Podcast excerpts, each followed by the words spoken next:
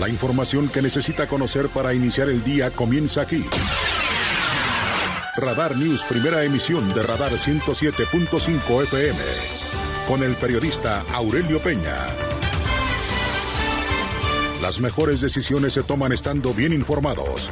Política, finanzas, deportes, espectáculos, denuncia ciudadana, información vial y el rostro amable de las noticias. Por Radar 107.5 FM y Canal 71, la tele de Querétaro. Iniciamos.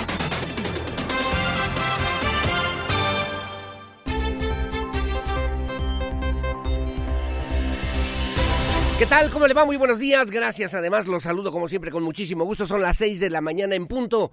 Las 6 en punto de este viernes 12 de enero del año 2024. Como siempre, me da mucho gusto saludarlo aquí en Radar News en esta primera emisión. Su amigo y servidor Aurelio Peña. Y lo acompañaremos, si nos lo permite, hasta las 9 de la mañana del día de hoy para informarle de lo más importante que ha ocurrido en Querétaro, México y el mundo. Como siempre y como todos los días, muy amable. Gracias también a través de Radar TV, Canal 71, la tele de Querétaro. Gracias en las redes sociales sociales en la www.radarfm.mx y muy amable, gracias en Twitter, en arroba Radar News 1075 en Facebook, si nos quiere dar like como siempre, gracias en Diagonal Radar News QRO y vía telefónica aquí en cabina en el 442-238-3803 y vía WhatsApp, mensaje de texto, audio, video, recuerde que solamente en este espacio de noticias su denuncia, si es denuncia, en el 442-592-1075 Radar News, primera emisión. Gracias de regreso ya después de un periodo de descanso. Mi querido Pedro Hernández en la producción digital, gracias. Bienvenido como siempre, muy amable. Gracias a Regina Margut en la parte de la producción de televisión y a Lucía Peñanaba en la coordinación general informativa. Con muchas noticias, con mucha información local, nacional, internacional, que espero sea de su interés para el día de hoy, junto con todo el equipo de reporteros, reporteras, editores, en este espacio de noticias. Viernes 12 de enero del 2024 que les debo referir en las efemérides para esta mañana. Bueno, me llamó la atención, me llamó la atención porque hoy es Día Mundial del Mazapán. ¿Quién no ha comido, quién no ha disfrutado esa delicia de lo que significa este dulce, maravilloso dulce que en México generalmente está hecho a base, a base de cacahuate molido con azúcar glass y bueno, además esta delicia ha llegado a tierras en otros continentes, en otros en otras latitudes, además por herencia de lo que tiene que ver con la gastronomía española. Sin embargo, cuenta la historia, su origen es aún incierto, ya que muchos lugares europeos se adjudican también su creación y también se han encontrado registros de preparaciones muy similares, muy parecidas en la cultura egipcia y también en la cultura árabe por lo que determinar su origen con certeza, bueno, pues es una tarea complicada. En México, el ingrediente principal de este dulce es el cacahuate. No obstante, la receta original que llegó a nuestro país, así cuenta la historia, fue la que pertenece a la orden de las eh, clementinas, de, de esta orden de religiosas de San Clemente en Toledo, cuya base estaba hecha de almendras. Se dice también que estas mujeres, estas religiosas, estas monjas, en esta orden se les pagaba el arriendo de sus tierras con granos y comestibles y que la preparación del mazapán fue pues la opción, la opción que encontraron para evitar que las almendras, que las almendras pues se descompusieran antes de que fueran consumidas. De igual modo, existe, existe eh, pues el origen, el exige, existe la versión del origen del mazapán, la cual alude a que en el año 1212, derivado de la batalla de las Navas en Tolosa, en Tolosa, eh, hubo pues una gran escasez de alimento, por lo que las religiosas trataron de elaborar pan a base de almendras, de almendras trituradas con azúcar, que era lo que se tenía a la mano y que servía para alimentar por lo menos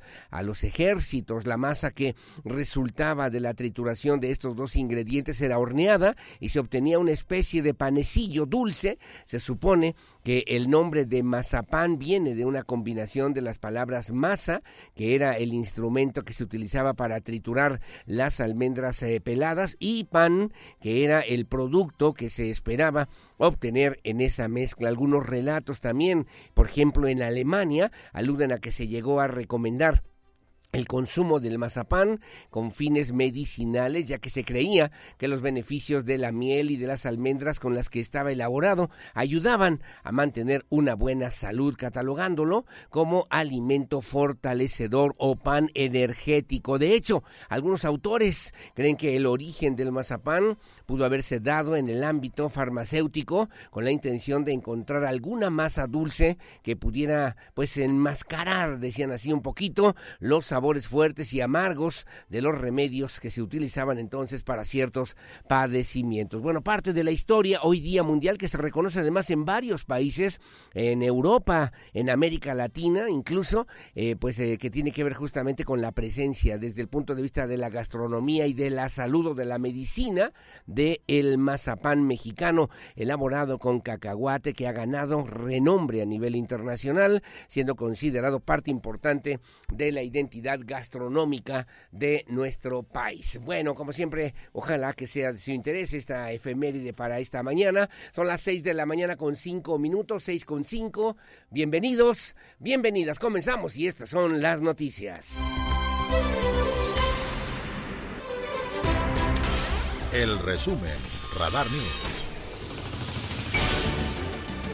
Gracias, eh, gracias. El día de ayer la doctora Tere García Gasca, rectora de la Universidad Autónoma de Querétaro, rindió su sexto y último informe al frente de nuestra máxima casa de estudios. La doctora Tere García Gasca concluyó su sexenio al frente de la Universidad Autónoma de Querétaro. Cuenta actualmente, con, eh, refirió el día de ayer en el campus de la Preparatoria Norte, con 33.178 estudiantes, 2.938 de posgrado, 8.173 que cursan el bachillerato y 22.067 que están cursando alguna, alguna carrera de técnico superior universitario. En el marco de su sexto y último informe al frente de la Universidad Autónoma de Querétaro, la doctora Tere García Gasca presentó su informe de actividades ante el Honorable Consejo Universitario a través de cinco ejes particulares de los que refirió gestión académica, gestión social, gestión administrativa, gestión financiera y gestión política. En su mensaje sostuvo que si bien en su administración corresponde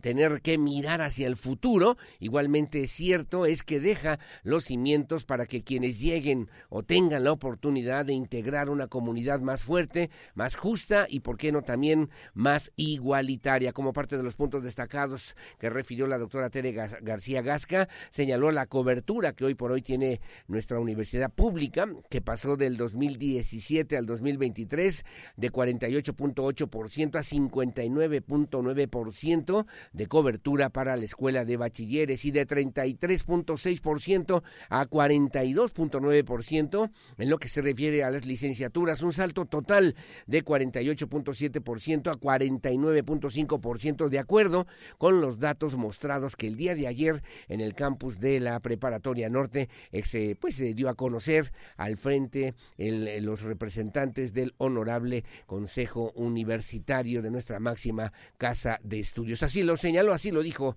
la doctora Tere García Gasca. Nos encontramos también con escenarios nunca pensados, con situaciones inciertas y amenazantes. Nuestra comunidad no lo dudó y logramos mostrar para qué existen universidades como la nuestra. Desbordamos creatividad y vocación de servicio para que la UAC no se detuviera y para apoyar a la sociedad en tiempos asiagos.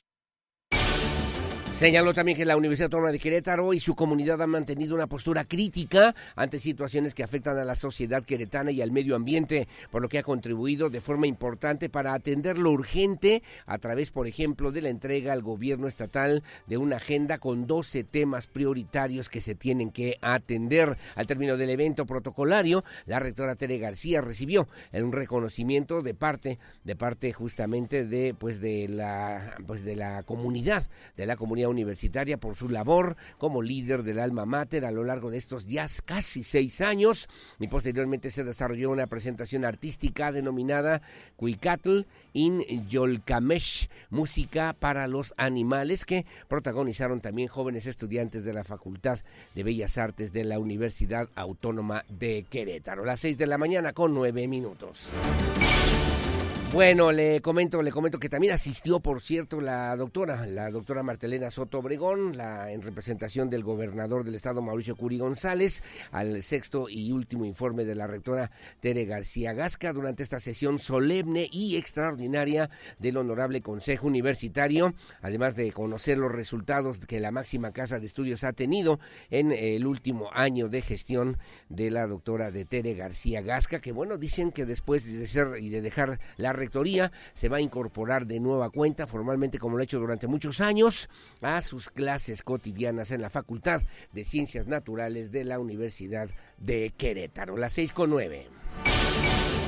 Bueno, están funcionando ya las nuevas unidades del transporte público. Son unidades articuladas, dijo Gerardo Cuanal. Ya las vimos circulando en la capital queretana sobre Avenida de la Luz hacia el Mirador en lo que tiene que ver con la ruta troncal número 12. Esta ruta contará con el esfuerzo, con el esfuerzo obviamente de lo que ha sido la Agencia Estatal de Movilidad y obviamente con esta proyección que ha hecho el gobierno del estado. Es un refuerzo importante con 10 nuevas unidades articuladas que estarán funcionando ya a partir de mañana. Las hemos visto ya haciendo prácticas y algunos, algunos eh, pues eh, esquemas, esquemas de capacitación para las y los choferes que se harán cargo justamente de esta ruta T12, fortaleciendo así la movilidad de las y los queretanos que utilizan el sistema de transporte público en esta zona norponiente de y sur de la ciudad de Querétaro, desde Avenida de la Luz hasta la zona del Mirador. El director de la Agencia de Movilidad en el Estado, Gerardo Juanalo, detalló que el recorrido de esta ruta T12 es muy importante para las familias queretanas, ya que conecta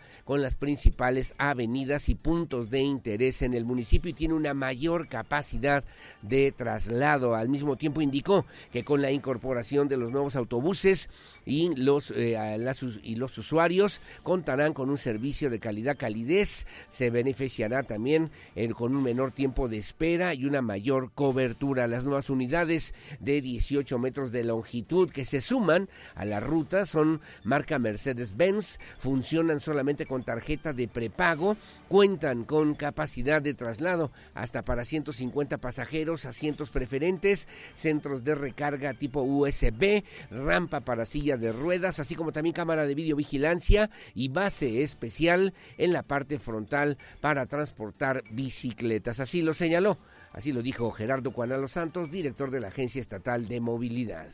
Una ruta que nos cubre de Avenida de la Luz, 5 de febrero, el eje de constituyentes para llegar al mirador. Es muy importante pedirte que utilices tu tarjeta de prepago siempre con el primer transbordo a costo cero. Bueno, gracias. Las seis de la mañana con 12 minutos, 6.12 en temas que tienen que ver con el campo. Ayer el gobernador de Estado Mauricio Curi González anunció una inversión adicional a lo que se ha logrado ya después de finales del año 2023 y ahora en este arranque del 2024 que parece un año complicado, difícil para los trabajadores del campo. Bueno, anunció una inversión de 40 millones de pesos para fortalecer al campo queretano, refirió el gobernador. Se trata de la posibilidad de obtener maíz que beneficiará a poco más de 14 14.600 productores en los 18 municipios del estado de Querétaro. Este recurso ayudará a cubrir 31.333 hectáreas afectadas por la sequía del, desde el 2022, lo que ocurrió también con la sequía en el 2023 y ahora esta temporada de frío, eh, por, por lo menos en las zonas rurales, en las zonas del campo en el estado de Querétaro. Durante la entrega se apoya a productores en los 18 municipios, en la unidad de del pueblito corregidora. Curi González reconoció que los últimos dos años de su administración han sido difíciles debido a la sequía que se vive en el campo queretano, la cual ha afectado los diferentes ciclos de siembra. En este tenor, aseguró el gobernador a quienes trabajan en el campo que no están solos y que su administración estará trabajando pues, para apoyar en este esfuerzo sin duda alguna importante. Recordó que han puesto en marcha diferentes programas para fortalecer y respaldar a las y los productores quienes necesitan herramientas, tecnología para hacer su trabajo de manera más, más efectiva, más importante para la sociedad queretana. Así lo señaló el gobernador Curi González.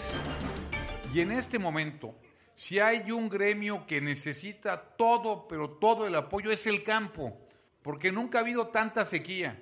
Si las zonas metropolitanas, urbanas, necesitamos algo todos los días, es comida. Y la comida nos la dan ustedes, los que se rifan todos los días desde la madrugada. Entonces de corazón les digo, gracias por rifarse, gracias por la confianza y vamos a hacer lo posible para seguirles apoyando y que ustedes tengan las herramientas suficientes para llevar el bocado de la comida todos los días para su casa. Bueno, ahí estuvo el, presidente municipal Roberto Sosa Pichardo, el secretario también de Desarrollo Agropecuario Rosendo Anaya Aguilar, detalló que conscientes de estas necesidades del campo, luego de esta sequía 2023-2022, eh, bueno, pues el gobierno del estado de Querétaro y las diferentes administraciones municipales han sumado esfuerzos importantes para apoyar a los productores y en contraste con el gobierno federal en la entidad sí se dispone de recursos para ayudar a quienes más requieren. Dicho de otra manera, ante la falta también de recursos del gobierno federal para apoyar las necesidades, los trabajos y el esfuerzo que se realiza todos los días en el campo queretano. Bueno, aquí en Querétaro, aquí en la capital queretana, el alcalde Luis Nava, el alcalde Luis Nava, bueno, pues dio a conocer ya las fechas para el Festival de Comunidades Extranjeras, que se ha convertido ya en una actividad, en una pues celebración importante para las y los queretanos, además del Festival Internacional Querétaro Experimental 2024. En este año se espera igualar o superar la derrama económica que originaron ambos festivales en ediciones anteriores en el año pasado, 2023. Todavía hacia el 2022. Luis Nava anunció así que este, en este año, una vez más, la cultura y la diversidad regresarán a la capital del 29 de febrero al 3 de marzo. Recuerde que este es un año bisiesto. Bueno, entonces del 29 de febrero al 3 de marzo se realizará el Festival de Comunidades Extranjeras, mientras que del 8 de junio al 18 de agosto se estará presentando en las diferentes plazas públicas de la capital queretana el Festival Internacional Nacional Querétaro Experimental. Esto en atención a la visión de seguir haciendo la diferencia en la promoción del arte y la cultura en la capital queretana y a la par también refirió Luis Nava, pues eh, reactivar la economía local a través del turismo. Luis Nava acotó que además de promover el talento artístico local y fortalecer los lazos de interacción cultural con otros países, bueno, pues estos dos eh, festivales comparten tres objetivos fundamentales Reactivar la economía local luego de los efectos de la pandemia, reapropiarse, dijo también, de los espacios públicos, que lo pueden hacer y que lo tendrán que hacer los mismos ciudadanos, y que las familias, las familias residentes en Querétaro, los turistas también, las familias de turistas, puedan gozar de eventos artísticos de gran calidad internacional. Así lo señaló, así lo dijo el alcalde Luis Nava Guerrero dos de los principales festivales que tendremos durante el 2024 en nuestra ciudad. Como ustedes saben, desde hace cinco años hemos impulsado los eventos y festivales artísticos de talla internacional con el objetivo de que las familias disfruten el acceso gratuito a la cultura. Con especial énfasis lo hicimos posterior a la pandemia porque y por eso desarrollamos y comprometimos el desarrollo de un festival como lo es el, que, el Festival Querétaro Experimental.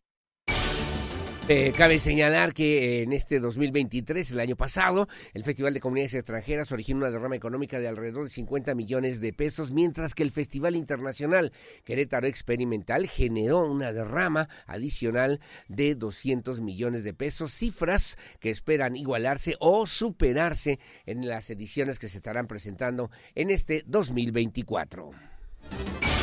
Finalmente le informo a usted que la embajadora de Ucrania visitó la representación de Querétaro allá en la Ciudad de México, la representación del gobierno de Querétaro en la Ciudad de México, la representante pues del gobierno de Querétaro allá en la Ciudad de México, la licenciada Paloma Palacios González, recibió a la embajadora de Ucrania en México, Oskana Dramareska, para eh, reafirmar los lazos de paz y de cooperación económica y cultural que unen a la entidad, a Querétaro, con este país europeo. Paloma Palacios también le reiteró a la embajadora el deseo de paz de las y los queretanos para las familias ucranianas, al tiempo que recordó que para el gobierno de Querétaro, citando la frase del líder Mahatma Gandhi, no hay camino hacia la paz, la paz es el camino. A cuatro días de cumplir 32 años de relaciones diplomáticas entre México y Ucrania, en este mismo contexto se extiende justamente esta invitación a la embajadora de Ucrania en México para que, bueno, pues junto con el gobernador de Querétaro, Mauricio Curi González,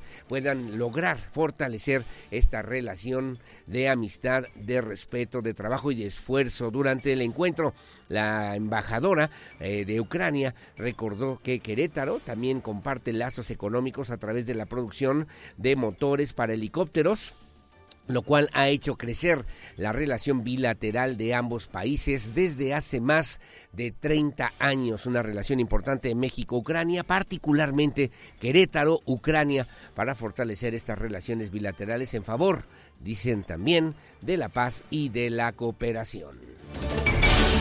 Gracias, son las 6 de la mañana con 19 minutos, 6.19, hacemos una pausa, una pausa si usted me lo permite, les recuerdo en el 442-592-1075, Radar News, primera emisión. Una pausa y volvemos. Desde Santiago de Querétaro, Querétaro, escuchas XHQRO. Radar 107.5 FM con 100.000 watts de potencia autorizada. Máxima potencia en Estudios, oficinas y ventas. Prolongación tecnológico 950B, sexto piso, Querétaro, Querétaro. 107.5 FM. Grupo Radar y sus emisoras. Ubícanos también en iHeartRadio, radio de nivel mundial. Las noticias que mueven a Querétaro en Radar News, primera emisión, con Aurelio Peña. Continuamos. 107.5 FM Radar y Radar TV Canal 71, la tele de Querétaro. Información nacional, Radar News. Bueno, muy amable, gracias. Las seis de la mañana con 24 minutos, 6.24. Dos temas importantes en la información nacional. El primero, que tiene que ver con el Banco de Bienestar, al que refirió el día de ayer el presidente Andrés Manuel López Obrador, que señalaba que además es el banco que tiene más número de sucursales más sucursales en la República Mexicana. Luego de concluir su conferencia mañanera, ayer el presidente de la República, Andrés Manuel López Obrador, habló sobre los avances, dijo, en la construcción de bancos del bienestar, institución bancaria, que a decir del presidente, bueno, pues ya es la que mayor cobertura tiene a nivel nacional. De acuerdo con el presidente López Obrador, el Banco del Bienestar cuenta con un total de 12, mil 2.750 sucursales en todo el país a lo largo y ancho de la República Mexicana, situación que resaltó el presidente, pues aseguró que con ello se garantiza una dispersión puntual y accesible a la población en los sitios más apartados de México. Bajo esta premisa, también el presidente destacó que dicha institución bancaria dispersará 800 mil millones de pesos anuales 800 mil millones de pesos anuales en los próximos meses, una vez que todas las sucursales queden ya listas y funcionando. López Obrador también afirmó que espera que a finales de febrero de este mismo 2024 ya estén operando el, el total, todas las sucursales, pues ya están terminadas y solamente resta que en 400 de ellas se les instale la comunicación vía Internet. Así lo dijo el presidente López Obrador es el banco ya con más sucursales en todo el país, el Banco del Bienestar. Pero de esas 2.750 construidas por los ingenieros militares, deben de estar operando como 2.200 operando, porque están en proceso de eh, instalación de Internet como 500 se piensa que para finales de febrero estén todas ya operando. Ya eh, inclusive la mayoría de los beneficiarios de los programas de bienestar ya está cobrando en las sucursales del Banco del Bienestar. Bueno, por cierto, la sucursal que está aquí en Querétaro, en la capital queretana, ahí sobre la calle de Corregidona, casi esquina con Avenida Universidad, no hombre, se hace de verdad, de verdad un verdadero desorden, las largas filas de personas, sobre todo mayores de la tercera edad, que van ahí a cobrar, a cobrar sus, sus recursos, sus apoyos, y les piden una fotocopia, casi todos los que van tienen que ir a, a, sacar una fotocopia, no sé de qué, de una credencial o de algo que les falte, y a un ladito salió un abusado, un ladito de esta, de esta, de esta sucursal aquí en Querétaro, ¿y qué cree? Puso copias fotostáticas, pero las copias fotostáticas las cobra a siete varos, a siete pesos a siete pesos a un ladito. Entonces, oye, pues una copia fotostática aquí a un lado. Y ahí va la gente siete pesitos. Bueno, en el segundo tema también a nivel nacional, en menos de 15 días de este 2024, el estado de Hidalgo ya reporta 10 tomas clandestinas de hidrocarburo. Elementos de la Guardia Nacional desplegados en ese estado, en el estado de Hidalgo, en el vecino estado de Hidalgo, localizaron las primeras 10 tomas clandestinas en ductos de petróleos mexicanos desde las que se ordeñaba combustible. Dichas tomas se localizaron en caminos de terracería y terrenos de cultivo de siete municipios del estado, siendo estos Ajacuba, eh, Epazoyucan, Mineral de la Reforma, Pachuca de Soto, San Agustín, Mezquititlán, San Sanguilucan y Tetepango. Tetepango. Una vez asegurados también los diferentes puntos, los elementos de la Guardia Nacional notificaron a personal del Ministerio Público Federal para dar inicio a las carpetas de investigación correspondientes y de la misma forma pidieron a Seguridad Física de Pemex realizar trabajos de sillado y clausura en estas 10 tomas que se han eh, pues ubicado en estos primeros días del 2024, que es una, una toma cada dos días aproximadamente o cada día, cabe señalar que durante el último año en esta misma entidad, ahí en el estado de Hidalgo, se reforzó, se reforzó el combate al tráfico de hidrocarburos, siendo destacados también una docena de túneles desde los que se ordeñaba el hidrocarburo. El pasado 29 de diciembre, además de la Secretaría de Defensa Nacional, a través de la Comandancia de la Primera Región Militar y de la 18 Zona Militar, desplegó a cerca de 300 militares en esta zona del estado de Hidalgo para reforzar el combate al tráfico de combustible ordeñado de ductos de Pemex que ocurre un día sí y otro también en el vecino estado de Hidalgo. Bueno, muy amable, como siempre, gracias. Son las 6 de la mañana con 30 minutos, 6.30. Saludos a mi querida Leti Sainz, gracias a mi querida Lupita Mendoza, allá en Corregidora, en este espacio informativo que transmitimos en vivo y en directo desde esta noble, histórica, próspera, colonial, barroca, generosa, hospitalaria, humanitaria, honorable, pacífica, competitiva y siempre limpia, ciudad de Santiago de Querétaro, corazón de la República Mexicana. Buenos días, Querétaro.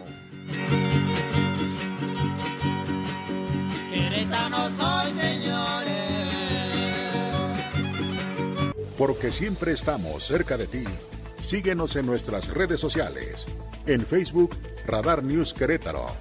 En Instagram, arroba Radar News 1075 FM. En Twitter, arroba Radar News 1075. Radar. El clima el pronóstico del tiempo, temperatura y las recomendaciones antes de salir de casa. El clima en Radar News.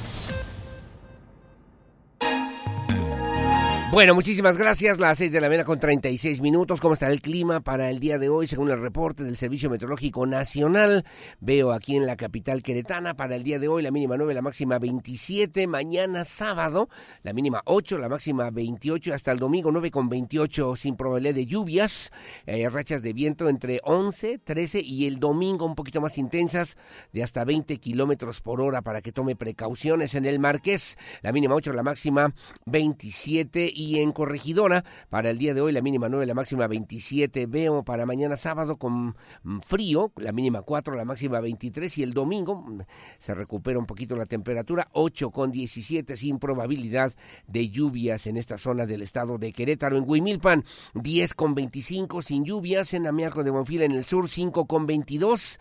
Veo para mañana 5 con 14 para que tome precauciones sin probabilidad de lluvia, rachas de viento entre 15 y 18 kilómetros por hora en San Juan del Río.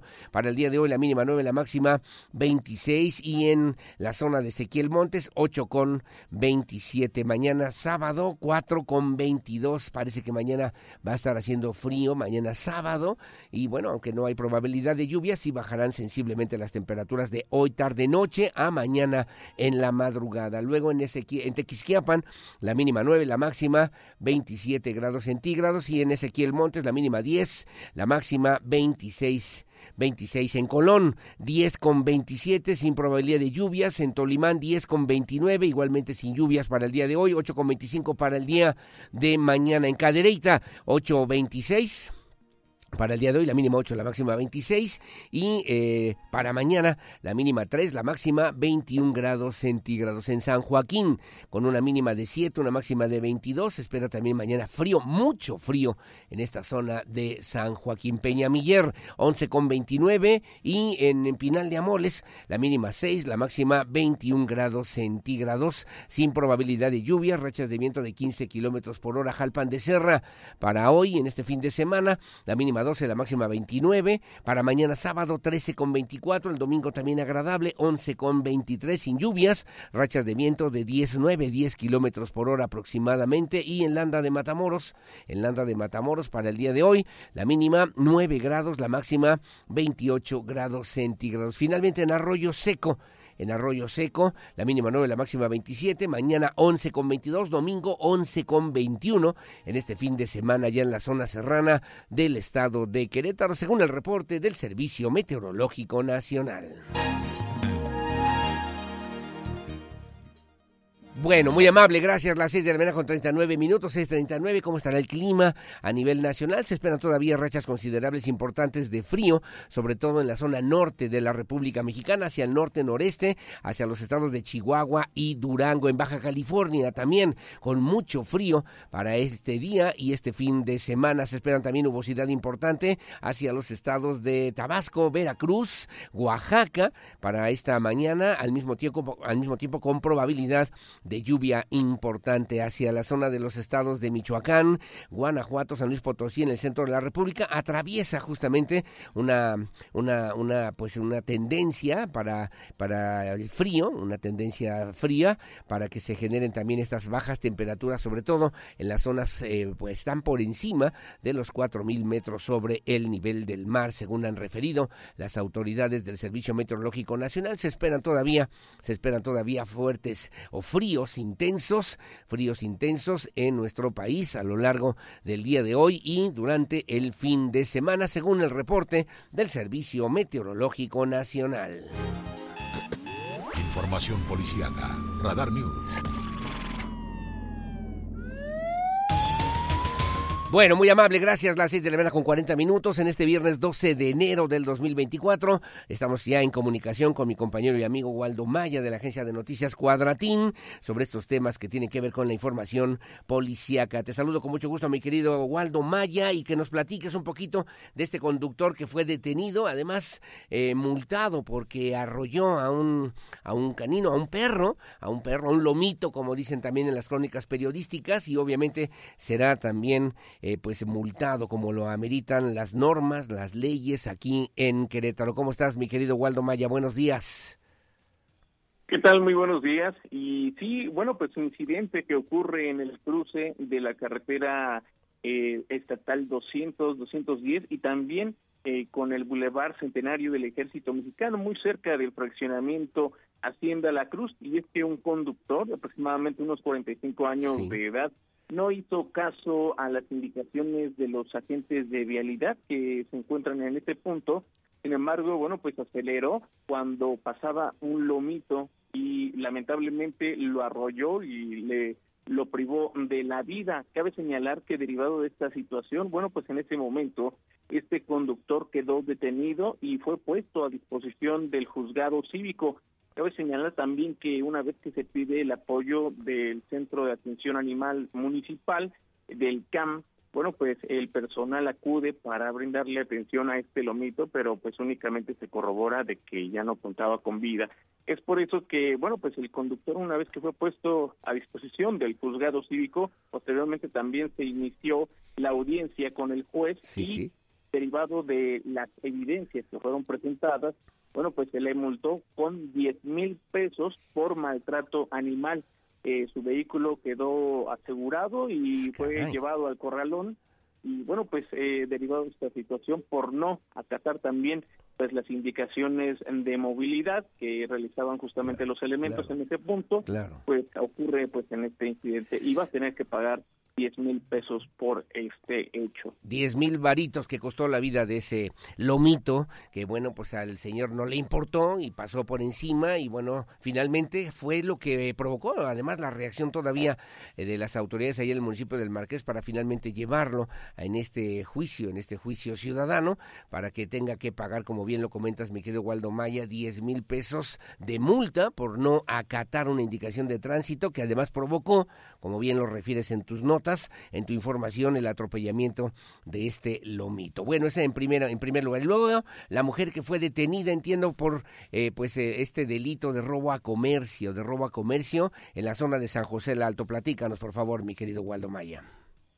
Así es, se habría tratado de una mujer de una edad aproximada de 30 años que habría ingresado a un comercio y posteriormente con un arma prohibida bueno, pues trató de amagar al personal para despojarlo del el dinero de la cuenta del día y tratar de darse a la fuga. Y es que una vez que, bueno, pues los encargados dan aviso a las autoridades, fueron policías estatales quienes reaccionan como primeros respondientes, acuden hasta el lugar ahí en San José del Alto, en la zona nororiente de la capital, y tomaron conocimiento como primeros respondientes, se obtuvieron las características de esta mujer y se implementó un dispositivo en las inmediaciones. Quiero señalar que después de algunos minutos se logró dar con la ubicación de la presunta responsable, que, bueno, pues al corresponder las características fue detenida, incluso, bueno, pues todavía contaba consigo eh, bueno, con lo robado, y es por eso que fue puesta a disposición de la Fiscalía General del Estado por el delito de robo a comercio con lujo de violencia y será la autoridad competente que se encargue de determinar su situación legal por este hecho. Bueno, pues completa la información como siempre, Miguel Waldo Maya. Te deseo un fin de semana también bonito y bueno para ti, para tu familia. Nos escuchamos si hubiera algo antes de las nueve de la mañana para que lo podamos informar puntualmente a través de este espacio. Gracias, mi querido Waldo. Buenos días. Muchas gracias y muy buenos días. Buenos días, Waldo Maya, reportero profesional de la agencia de noticias Cuadratín. Léalo también en el periódico Diario de Querétaro. Son las seis con cuarenta y cinco de la mañana. Hago una pausa. Gracias, como siempre, a María, que también nos hace en favor de acompañarnos, de sintonizarnos. Alejandro Altamirano, gracias a Toño, gracias a Claudia, muy amable, gracias a Agustín. Que tengan buen día. Hacemos una pausa. Regreso con lo que se publica hoy en la prensa nacional y también en la prensa queretana. Volvemos. Desde Santiago de Querétaro, Querétaro, escuchas XHQRO. Radar 107.5 FM con 100.000 watts de potencia autorizada. Máxima potencia en radio. Estudios, oficinas y ventas. Prolongación tecnológico 950B, sexto piso. Querétaro, Querétaro. 107.5 FM. Grupo Radar y sus emisoras. Ubícanos también en iHeartRadio, radio de nivel mundial. Las noticias que mueven a Querétaro en Radar News, primera emisión, con Aurelio Peña. Continuamos. 107.5 FM Radar y Radar TV, Canal 71, la tele de Querétaro. Para estar al día, necesitas saber qué pasa en México. Estas son las notas más importantes de los periódicos nacionales en Radar News. Bueno, muy amable, gracias. La 7 de con 49 minutos. A mi querida doctora, mi Claudia María también. Ya lista para trabajar. Siempre mi cariño y todo mi amor a mi hija. Gracias. Bueno, 649 que se publica el día de hoy en la prensa nacional. Comenzamos con el periódico Reforma. El periódico Reforma dice también el día de hoy, también a ocho columnas dice el periódico Reforma, justamente sobre pues eh, diferentes temas que son también importantes. Se me atoró aquí el teléfono, pero dice va la cuarta transformación por campo de golf de Salinas, un señalamiento también obviamente importante que hacen las autoridades correspondientes a propósito justamente pues de esto que ya circula a nivel a nivel nacional y que tiene que ver que tiene que ver con pues este esfuerzo que tienen que realizar las autoridades a nivel a nivel federal. Dice el periódico Reforma justamente pues sobre este tema que eh, eh, dice en medio de las tensiones entre funcionarios federales y el empresario Ricardo Salinas Pliego, el gobierno de Andrés Manuel López Obrador pretende declarar área natural protegida, una zona que ocupa el campo de golf concesionado en eh, Huatulco, Oaxaca, al dueño de Televisión Azteca, el señor Ricardo Salinas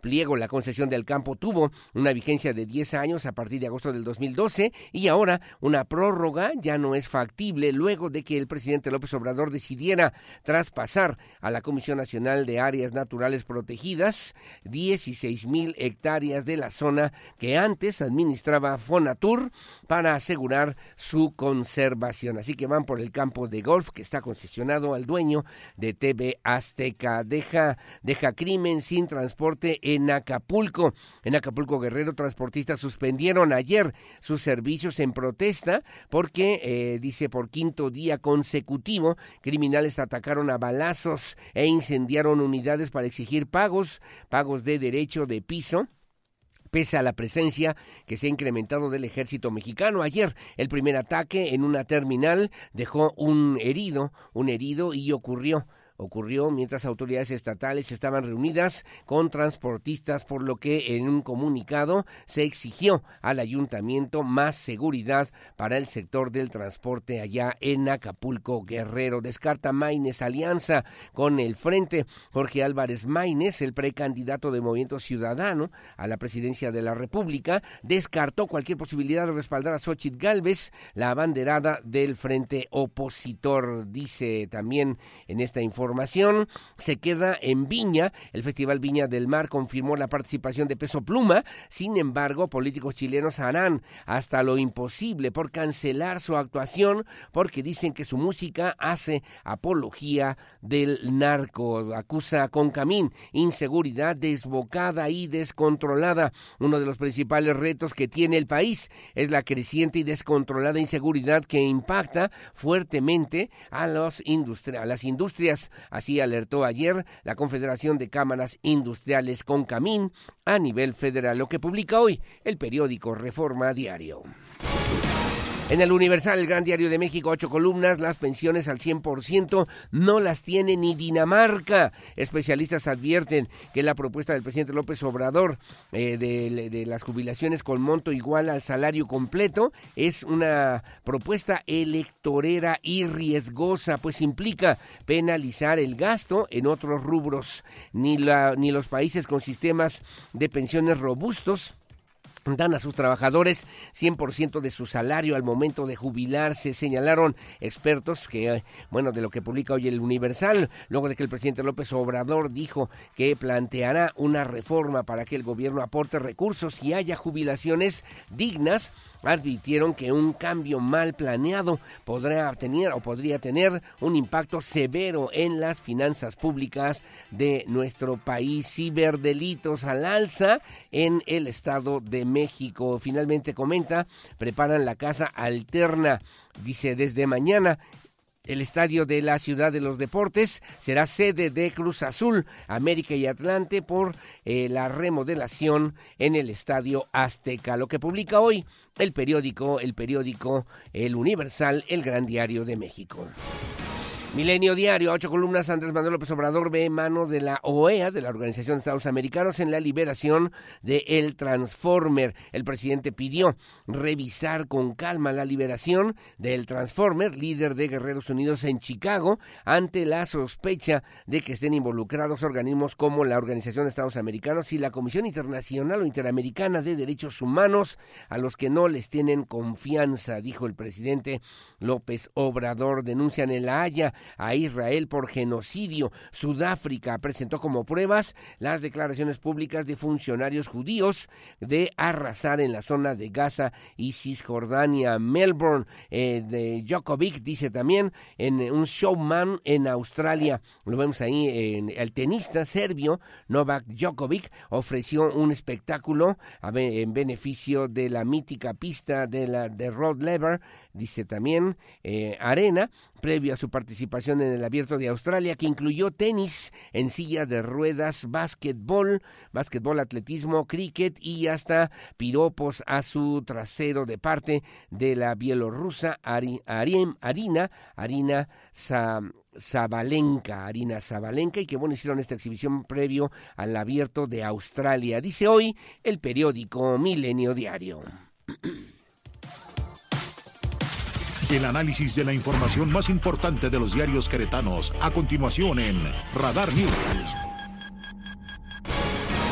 Bueno, muy amable, gracias. En el diario de Querétaro que dije mi amigo Mario León Leiva, señala ocho columnas, entrega ICA, paseo 5 de febrero o será multada. Plazo a marzo para concluir la obra, con siete meses de retraso sería sanción definitiva. En caso de no quedar concluida la obra de paseo 5 de febrero en marzo, la Contraloría del Gobierno del Estado de Querétaro aplicaría una sanción definitiva a la empresa ICA, así lo informó el titular de esta dependencia, Óscar García González, efectivamente como lo dice el secretario de Obras Públicas, hay un término perentorio definitivo y si no se, se cumpliera de manera definitiva, va o entraría ya entonces las acciones contractuales desde la perspectiva jurídica. Luego me pareció interesante la fotografía que publica.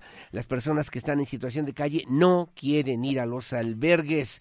Personas en situación de calle prefieren el frío, el frío de la calle, suelos, ante que también, antes de abandonar sus pocas pertenencias, por lo que regresan, por lo que regresan al centro, a pesar del reforzamiento de la seguridad aquí en la capital, en la capital queretana. Encabeza Luis Nava entre capitales. Consulta Mitowski señala 57.5% de aprobación para el presidente municipal de Querétaro, seguido por Antonio Astiazarán de Hermosillo, Sonora, y Alfonso Martínez, alcalde, alcalde de Morelia, Michoacán, que por cierto que hay un error en el diario, tiene dos veces DDD.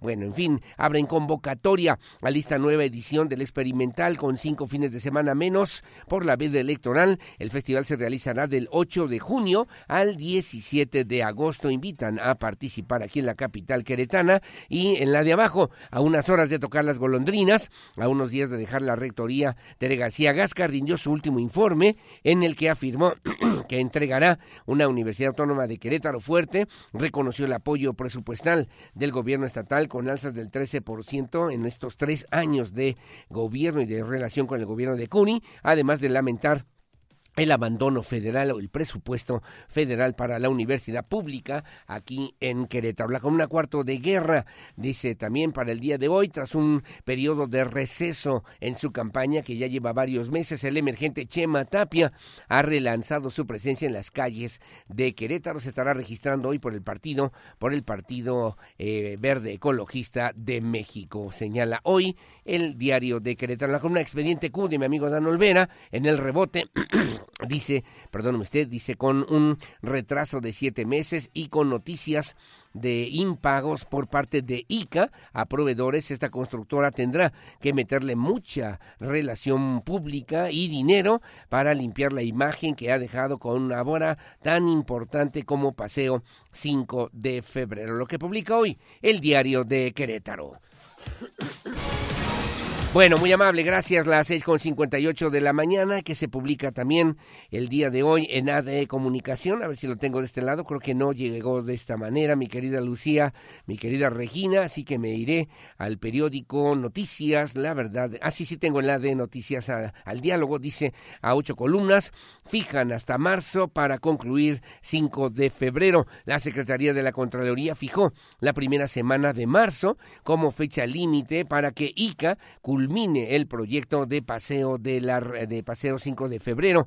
De lo contrario, iniciarán las sanciones correspondientes. En la fotografía destaca Roberto Sosa avance del 29% en el pago del impuesto predial en aquella demarcación y luego también señala registran 315 fraudes diarios en el 2023 Dice el guanjiri o llamada fantasma es un tipo de estafa o fraude que consiste en llamar y colgar a tu teléfono celular al regresar la llamada. Puede ser víctima de un delito de fraude para que tome usted precauciones. Lo que publica AD Comunicación.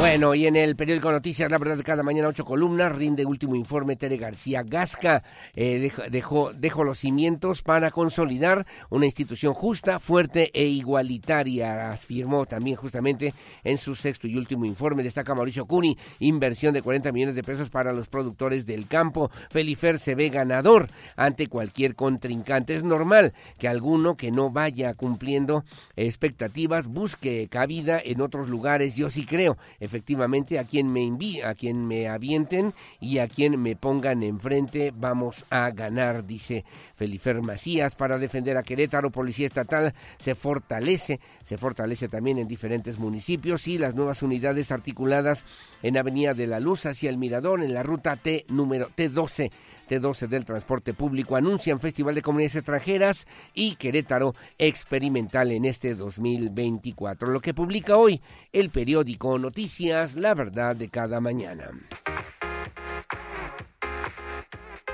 Información local. Radar News.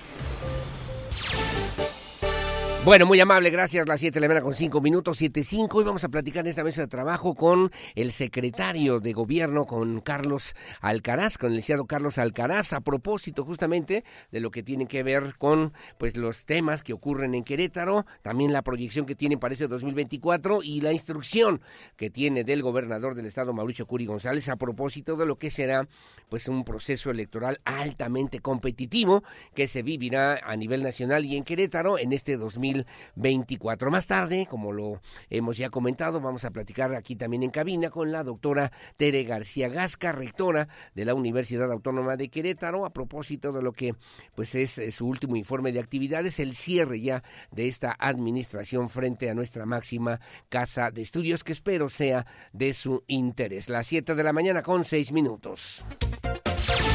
La doctora Mariela Ponce Villa, magistrada presidenta del Tribunal Superior de Justicia, informó que de los siete detenidos que aprendió la Fiscalía General del Estado de Querétaro por presuntamente estar vinculados al delito de robo de hidrocarburos, solamente uno, uno de ellos ya tuvo su audiencia inicial. Sin embargo, esta se aplazó para el próximo domingo, un tema que se coordina con la Fiscalía General del Estado de Querétaro, que debe tomar también conocimiento y causa la Fiscalía General de la República para continuar las investigaciones correspondientes. Diego Hernández tiene los detalles. De los siete detenidos que aprendió la Fiscalía General del Estado recientemente por presuntamente estar vinculados al delito de robo de hidrocarburos, solamente uno ya tuvo su audiencia inicial. Sin embargo, esta se aplazó para el próximo domingo. Adelantó Mariela Poncevilla, magistrada presidenta del Tribunal Superior de Justicia que derivado de esos cateos detuvieron a algunas personas. Eh, algunas incluso con competencia federal, otras de competencia local. A nosotros no nos han judicializado o no nos han llevado algún detenido. La Fiscalía siempre tiene 48 horas a partir de la detención. Eh, para determinar la situación jurídica de esas personas y decidir si quedan en libertad o mandan el caso a los jueces. Hasta ahorita no hemos ah. recibido, salvo una persona respecto de la cual se ejecutó orden de aprehensión que ya se había ordenado desde el mes de noviembre, 11 de noviembre si no mal recuerdo, que tiene que ver con el caso del homicidio derivado de un evento de carrera de caballo. Fue el pasado 10 de enero que la Fiscalía General del Estado informó la detención de estas personas, donde algunas de ellas pudieron estar envueltas en el multihomicidio que ocurrió en el municipio del Marqués, en el lugar donde se organizaban carreras de caballos. Solamente el que tuvo su audiencia inicial es porque ya tenía una orden de aprehensión en su contra, explicó Ponce Villa. En ese sentido, la magistrada presidenta señaló que será en las próximas semanas que sean presentadas las demás personas ante el tribunal, pero por el momento la Fiscalía no los ha presentado. Fue la Fiscalía quien presentó a estos detenidos, y además de su posible intervención en los hechos de las parejeras de caballos, podrían estar envueltos en el delito de robo de gasolina. Para Grupo Radar, Diego Hernández. Bueno, y que hay que referir también que se trata de un delito federal, prácticamente este robo de hidrocarburos, que también tendrán que continuar las autoridades federales. Se coordina con las autoridades estatales en los diferentes eh, también aspectos, pero particularmente este delito que deben perseguir, que deben atender, que se debe denunciar incluso ante las autoridades federales. Bueno, pues hay que considerarlo perfectamente bien para que no perdamos eh, también las dimensiones, ¿no? De lo que implica importante responsabilidad. La lucha contra el crimen organizado, contra el narcomenudeo, el eh, también el robo de hidrocarburos son delitos federales que tienen que atender las instancias federales. Obviamente, o sea, la Fiscalía General de la República, la Secretaría de la Defensa Nacional, la Guardia Nacional, obviamente con esta vinculación y coordinación con las autoridades estatales en otro ámbito también de su competencia para que se genere también pues un sistema, un esquema de seguridad Paz y Justicia a nivel federal. Bueno, gracias. Las 7 de la mañana con 9 minutos.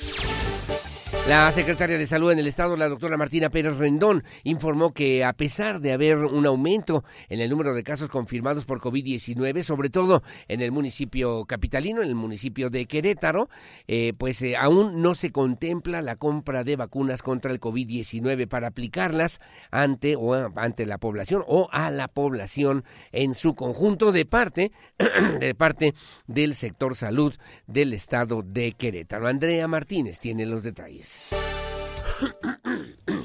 El estado de Querétaro aún no contempla la compra de vacunas contra el COVID-19 para aplicarlas en la población, informó la secretaria de Salud Estatal Martina Pérez Rendón.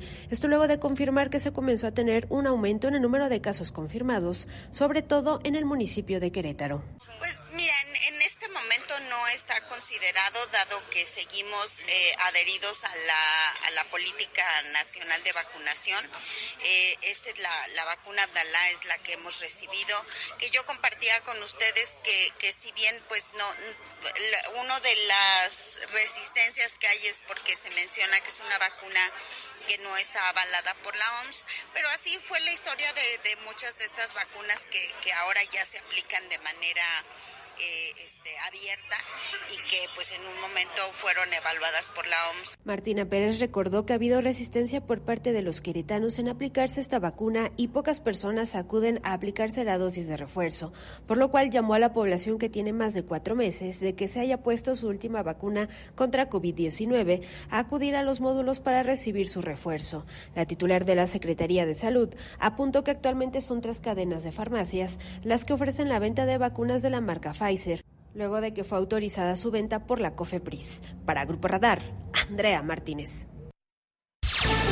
Bueno, muy amable, gracias a Andrea Martínez, las 7 de la mañana con 11 minutos. Eh, hablar nada más, ¿verdad? Por, perdóneme usted, pero en comentario personal, podría ser que el gobierno pudiera dedicar algo del presupuesto para comprar vacunas dentro del sector salud y aplicarlas a quienes lo requieren dentro de este esquema, luego de, pues, eh, también la presentación que hicieron esta misma semana en la tarjeta de salud contigo, que podría caber perfectamente bien con ese presupuesto, comprar un poquito de vacunas del COVID-19 para vacunar justamente a la gente que no puede ir a las farmacias a comprar a comprar la vacuna que cuesta más o menos 800 mil pesos en algunas farmacias también ya particulares aquí en el estado de Querétaro y a nivel a nivel federal salvo su mejor opinión. Gracias, las 7 de la mañana con 12 minutos. Vamos al informe de la doctora Tere García Gasca. El día de ayer la doctora Tere García llevó a cabo justamente, eh, pues se presentó su informe, último informe, sexto y último informe de actividades como rectora al frente de la Universidad Autónoma de Querétaro. Ahí afirmó que la Universidad de Querétaro, la Universidad Autónoma de Querétaro, es una institución sólida que alberga lo más preciado del futuro, que tiene que ver también con la esperanza, por lo que los universitarios continuarán construyendo la realidad de Querétaro desde la misma perspectiva, también desde los ámbitos de la universidad, diferentes ámbitos de la Universidad Autónoma de Querétaro. Alejandro Payán estuvo al pendiente y esto fue, esto fue lo que comentó de alguna manera la doctora Tere García Gasca. En el marco de su último informe como rectora de la UAC, la rectora Teresa García Gasca afirmó que la UAC es una institución que alberga lo más preciado del futuro, la esperanza, por lo que los universitarios continuarán construyendo la realidad de Querétaro a lo largo de los próximos años. Todas, públicas y privadas. enfrentamos barreras con el gobierno estatal. Algunas se han librado. Nos encontramos también con escenarios nunca pensados, con situaciones inciertas y amenazantes. Nuestra comunidad no lo dudó y logramos mostrar para qué existen universidades como la nuestra. Desbordamos creatividad y vocación de servicio para que la UAC no se detuviera y para apoyar a la sociedad en tiempos asiagos. La creciente violencia que vivimos en nuestro país tocó a las universidades, nos tocó profundamente. Momentos duros que logramos resolver a través del diálogo, convirtiendo las discrepancias en acuerdos, las disidencias en acciones colaborativas, asumiendo que el reto no termina hoy, apenas ha comenzado. Conscientes del enorme trabajo que tenemos enfrente, luchamos por la igualdad, luchamos por la inclusión, por la paz, por la armonía con el medio ambiente. Defendemos los derechos humanos, sabemos que estas son luchas permanentes. Participamos como ente político sin filias ni fobias partidistas. García Gasca afirmó que deja proyectos en curso, principalmente programas educativos en evaluación, obras en procesos y la ley orgánica que se quedó discutida y trabajada ante la legislatura local. Sobre su futuro académico, Teresa García afirmó que se incorporará a proyectos de corte social y de sustentabilidad en la Sierra Gorda, además de un proyecto para la gestión de ciencia y tecnología. Para Grupo Radar, Alejandro Payán. Bueno, muy amable, gracias. Decía también la rectora Tere García Gasca que en el 2018 la Universidad Autónoma de Querétaro contaba con 11 planteles eh, de, la Escuela de Bachilleres en 8 de los 18 municipios. Actualmente está presente en 13 municipios con 16 planteles, 5 en la zona metropolitana, un nuevo proyecto también en el campus aeropuerto, 6 en los municipios de la región centro-sur y 5 en la región del semidesierto de la Sierra Gorda. En cuanto al campus, hasta el mismo año tenía 13 campus universitarios universitarios, seis de Querétaro y Corregidora y siete en municipios regionales. Hoy tiene presencia en 17 municipios. Sobre temas presupuestales, comentó que si bien aún no se logra el peso a peso indicado en la Ley General de Educación Superior, sí se han registrado avances importantes, sustanciales, toda vez que tanto el gobierno estatal 2015-2021 a cargo de Pancho Domínguez, eh, bueno, de Francisco Domínguez Servién, como el que actualmente encabeza Mauricio Curi González, otorgaron incrementos del 13% al subsidio estatal a la Universidad Pública de Querétaro, lo que ha permitido atender áreas estratégicas importantes como el cierre de brechas laborales, el incremento de becas y fondos para múltiples proyectos. A propósito también del informe de Tere García Gasca, la rectora electa de la UAC, la doctora Silvia Maya afirmó que el proceso de renovación para la rectoría avanza de forma adecuada y que el nuevo proyecto universitario contempla ajustes donde lo que se busca es fortalecer precisamente a la Universidad Pública de Querétaro. Adelante con la información, Alejandro Payán. El proceso de renovación para la rectoría avanza de forma adecuada y el nuevo proyecto universitario contempla ajustes y cambios, por lo que se busca fortalecer a la universidad y seguir reforzando las recomendaciones para la acreditación institucional y la apertura de nuevos programas educativos, afirmó la rectora electa de la UAC, Silvia Amaya Llano. Como bien lo trabajé en la, la campaña, primero entender que somos diferentes, como universitarias, como universitarios, y que esa diferencia nos fortalece y, y finalmente esa complejidad también nos hace fuertes como universitarios. Entonces, eh, iniciamos un proyecto en el que queremos que se sumen todas y todos. O sea, es un proyecto para beneficio de la universidad en todas sus vertientes. Y en ese sentido el mensaje es ese. Queremos seguir trabajando en conjunto, hacer equipo, o sea, ya las campañas terminaron, ya lo que sigue es poner manos a la obra para construir una mejor universidad. Y esto se construye día a día con la voluntad y el trabajo de todas y todos. Destacó que uno de los pendientes es la normativa universitaria, que deberá estar completada y será uno de los compromisos inmediatos para su administración. Para Grupo Radar, Alejandro Payán. Bueno, muy amable, gracias. Agradeció la doctora Tere García Gasca, obviamente, a su equipo de trabajo, el compromiso a los colegas también, dijo directores y directoras, eh, bueno, pues eh, hacer peso y contrapeso a quienes adoptaron también este proyecto y lo fortalecieron con su esfuerzo, a quienes eh, disintieron en un momento determinado porque permitieron mantener los pies sobre la tierra al frente de la Universidad Autónoma de Querétaro. Las 7 con 18 hago una pausa, una pausa, de regreso voy a platicar en esta mesa de trabajo con el secretario general de Gobierno, Carlos Alcaraz, en este espacio de noticias. Sus comentarios opiniones, sugerencias siempre son bienvenidas en el 442 a través del WhatsApp 442-592-1075 Radar News, primera emisión. Por cierto, abrazo y saludos a mi querido Luis Núñez que nos hace favor de sintonizarnos. La pausa y regresamos enseguida con más.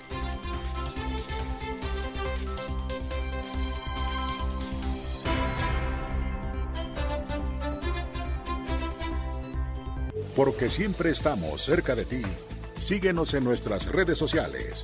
En Facebook, Radar News Querétaro. En Instagram, arroba Radar News 1075 FM. En Twitter, arroba Radar News 1075. Radar. Radar News Primera Emisión. Inicia tu día bien informado con Aurelio Peña, porque usted ya nos conoce. Regresamos por Radar 107.5 FM y Canal 71, la tele de Querétaro. La entrevista, Radar News.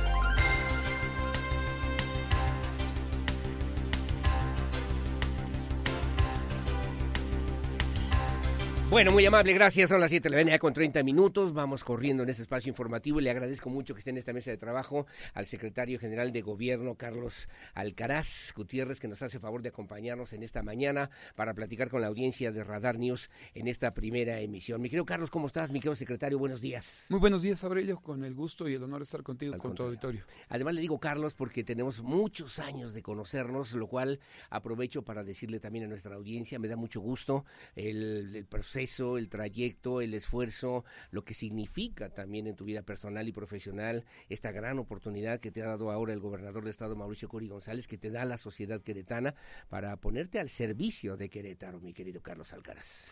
Así es, Aurelio, eh, como te decía, un honor tu amistad, estar aquí contigo en estos micrófonos y sobre todo también reconocer, eres una de las voces que siempre han estado construyendo junto con los actores políticos que han estado en, en los distintos cargos, pues el día a día y el acontecer de Querétaro y eso para mí estar aquí contigo es un verdadero honor. Te lo agradezco muchísimo. Bueno, ahí hay temas importantes desde el punto de vista de la Secretaría de Gobierno encargado de la política interna.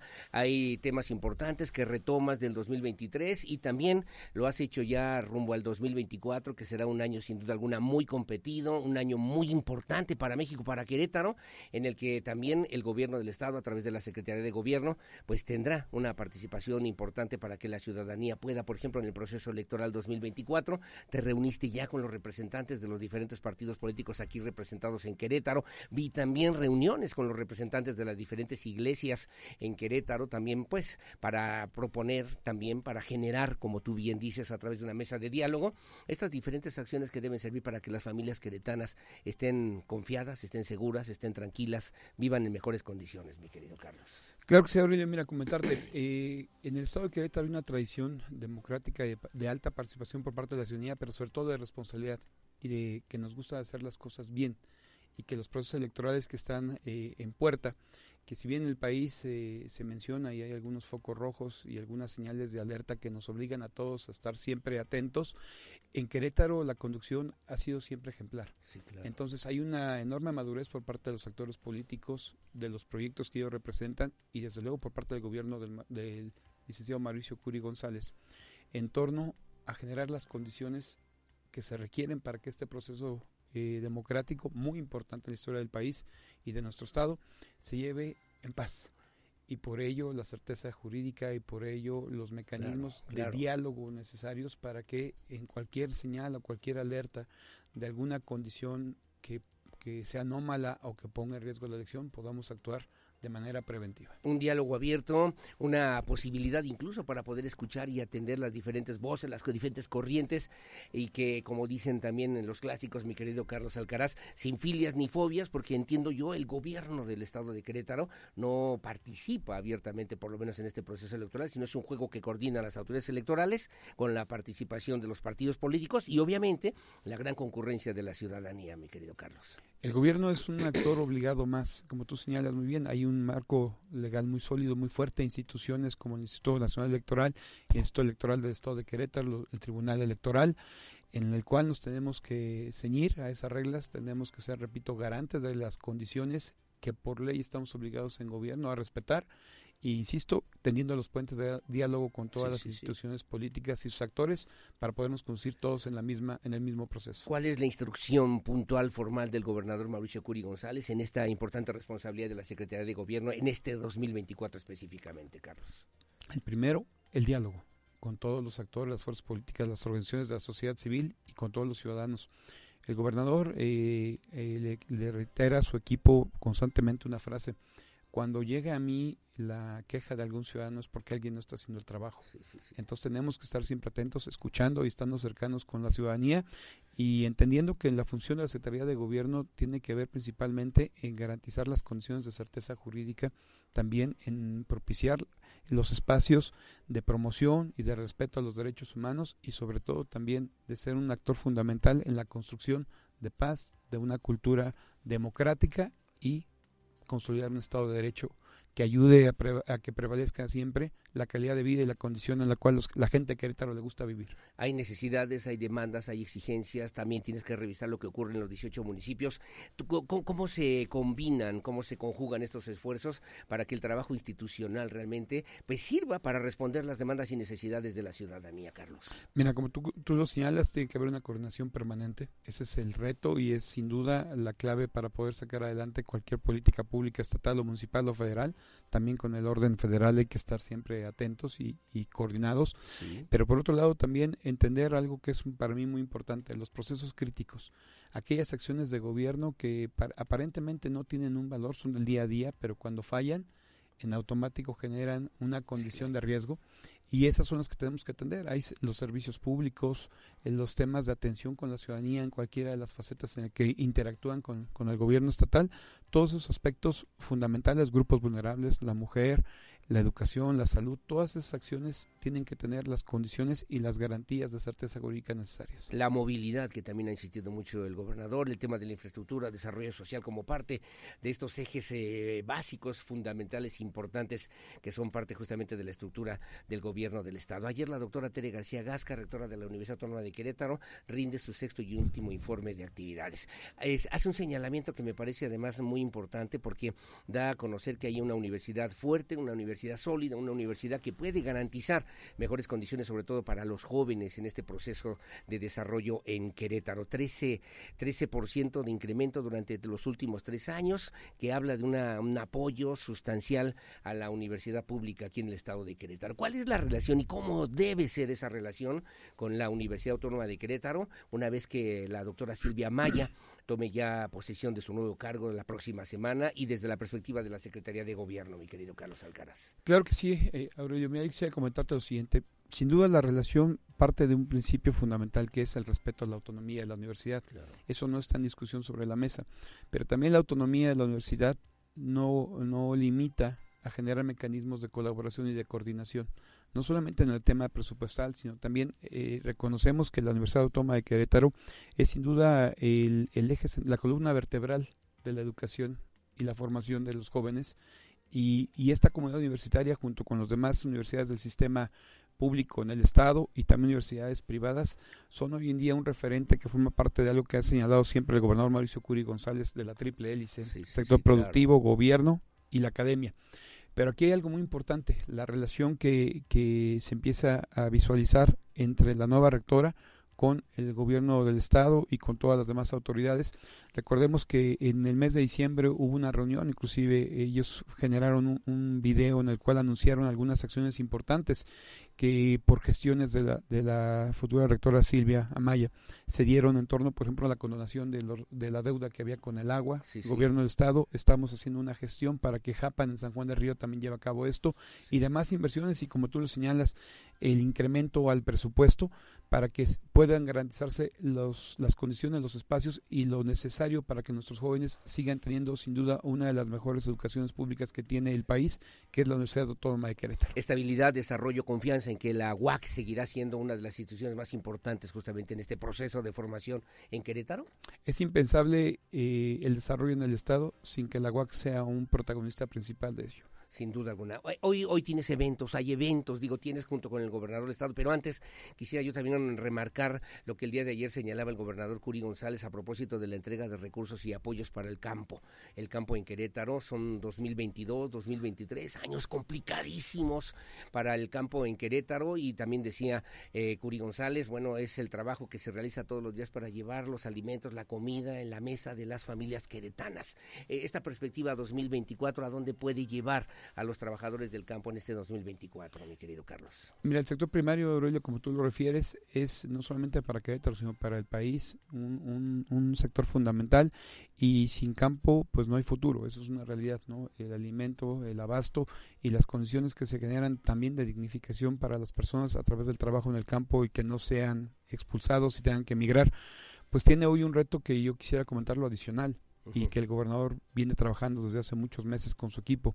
El tema de que va a ser un año complejo en cuanto a la falta de lluvias, va a ser un espacio en el cual sabemos que los cuerpos de agua eh, que hay en la entidad, que hay en el país, simplemente ayer el Cuchamal anunciaba que estaba por debajo del 50% de lo que históricamente tiene de agua, nos va a obligar a ser creativos, a ser claros y eficientes no solamente en, el, en la extracción y transmisión y conducción del agua, sino también en los procesos de reuso y todas aquellas innovaciones que se van a tener que hacer. Pero el gobernador está, es sensible, es empático, no solamente a la demanda en las zonas urbanas, sino a lo que pasa en el campo. Es un tema que él ha puesto eh, toda su atención, todo su empeño y tiene trabajando su equipo, a diferencia de lo que pasa con el gobierno federal, y hay que decirlo Caray, así. sí, sí, claro, que también lo hemos platicado con el secretario Rosendo Anaya y ayer también quedó claro que pues no hay apoyos como, como era en otros momentos, como era en otros tiempos, lamentablemente, de parte del gobierno federal y bueno, pues el gobierno del estado le ha tenido que entrar con dinero, con recursos, con apoyos directos pues a los productores del campo, mi querido Carlos. El diagnóstico está claro no solamente para Querétaro, sino para el país. Empezar en la ruta de la tecnificación para el agro mexicano y el gobernador no solamente está construyendo los apoyos, está buscando también fortalecer estos mecanismos y optimizar los recursos para el campo. Son las 7 de la mañana con 40 minutos. Sé que tienes agenda que atender. Hay un tema hoy, por cierto, en la agenda que tiene que ver con este desarrollo que va de la mano, desarrollo social, desarrollo industrial del que hablabas hace un momento en la triple hélice, con esta visión que también pues ha distinguido a Querétaro a nivel nacional. Carlos, ¿cómo se ve la perspectiva, la relación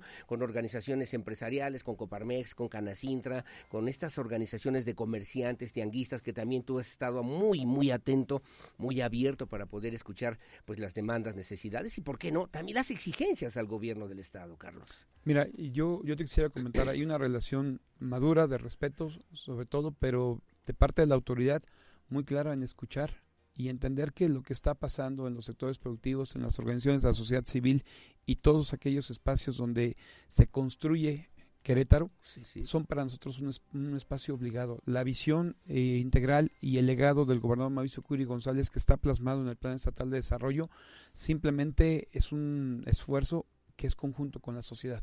Entonces, ¿cuál es eh, de, de parte del secretario de gobierno la visión y cuál es la condición?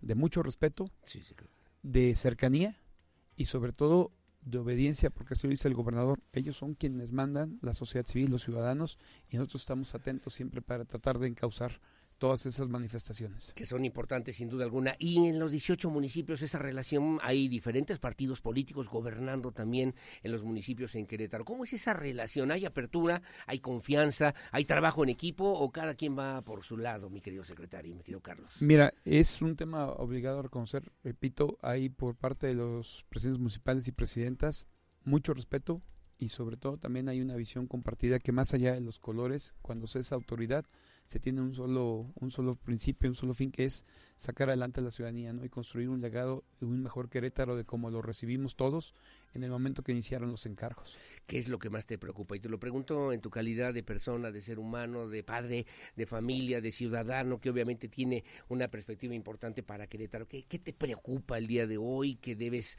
atender además en esta importante responsabilidad que te ha concedido el gobernador Curi González? Mira, Aurelio, yo creo que el que prevalezca en Querétaro las condiciones y la calidad de vida a la cual eh, aspiramos, por la cual llegan cientos de personas todos los días y por la cual apostamos aquí en este, en este estado para construir nuestro proyecto de vida. Eso es lo fundamental y eso tiene que pasar por la seguridad, tiene que pasar por los servicios, tiene que pasar por la educación, por la salud y esa agenda no es trasladar la responsabilidad hacia el gobierno federal, como lo ha dicho el gobernador.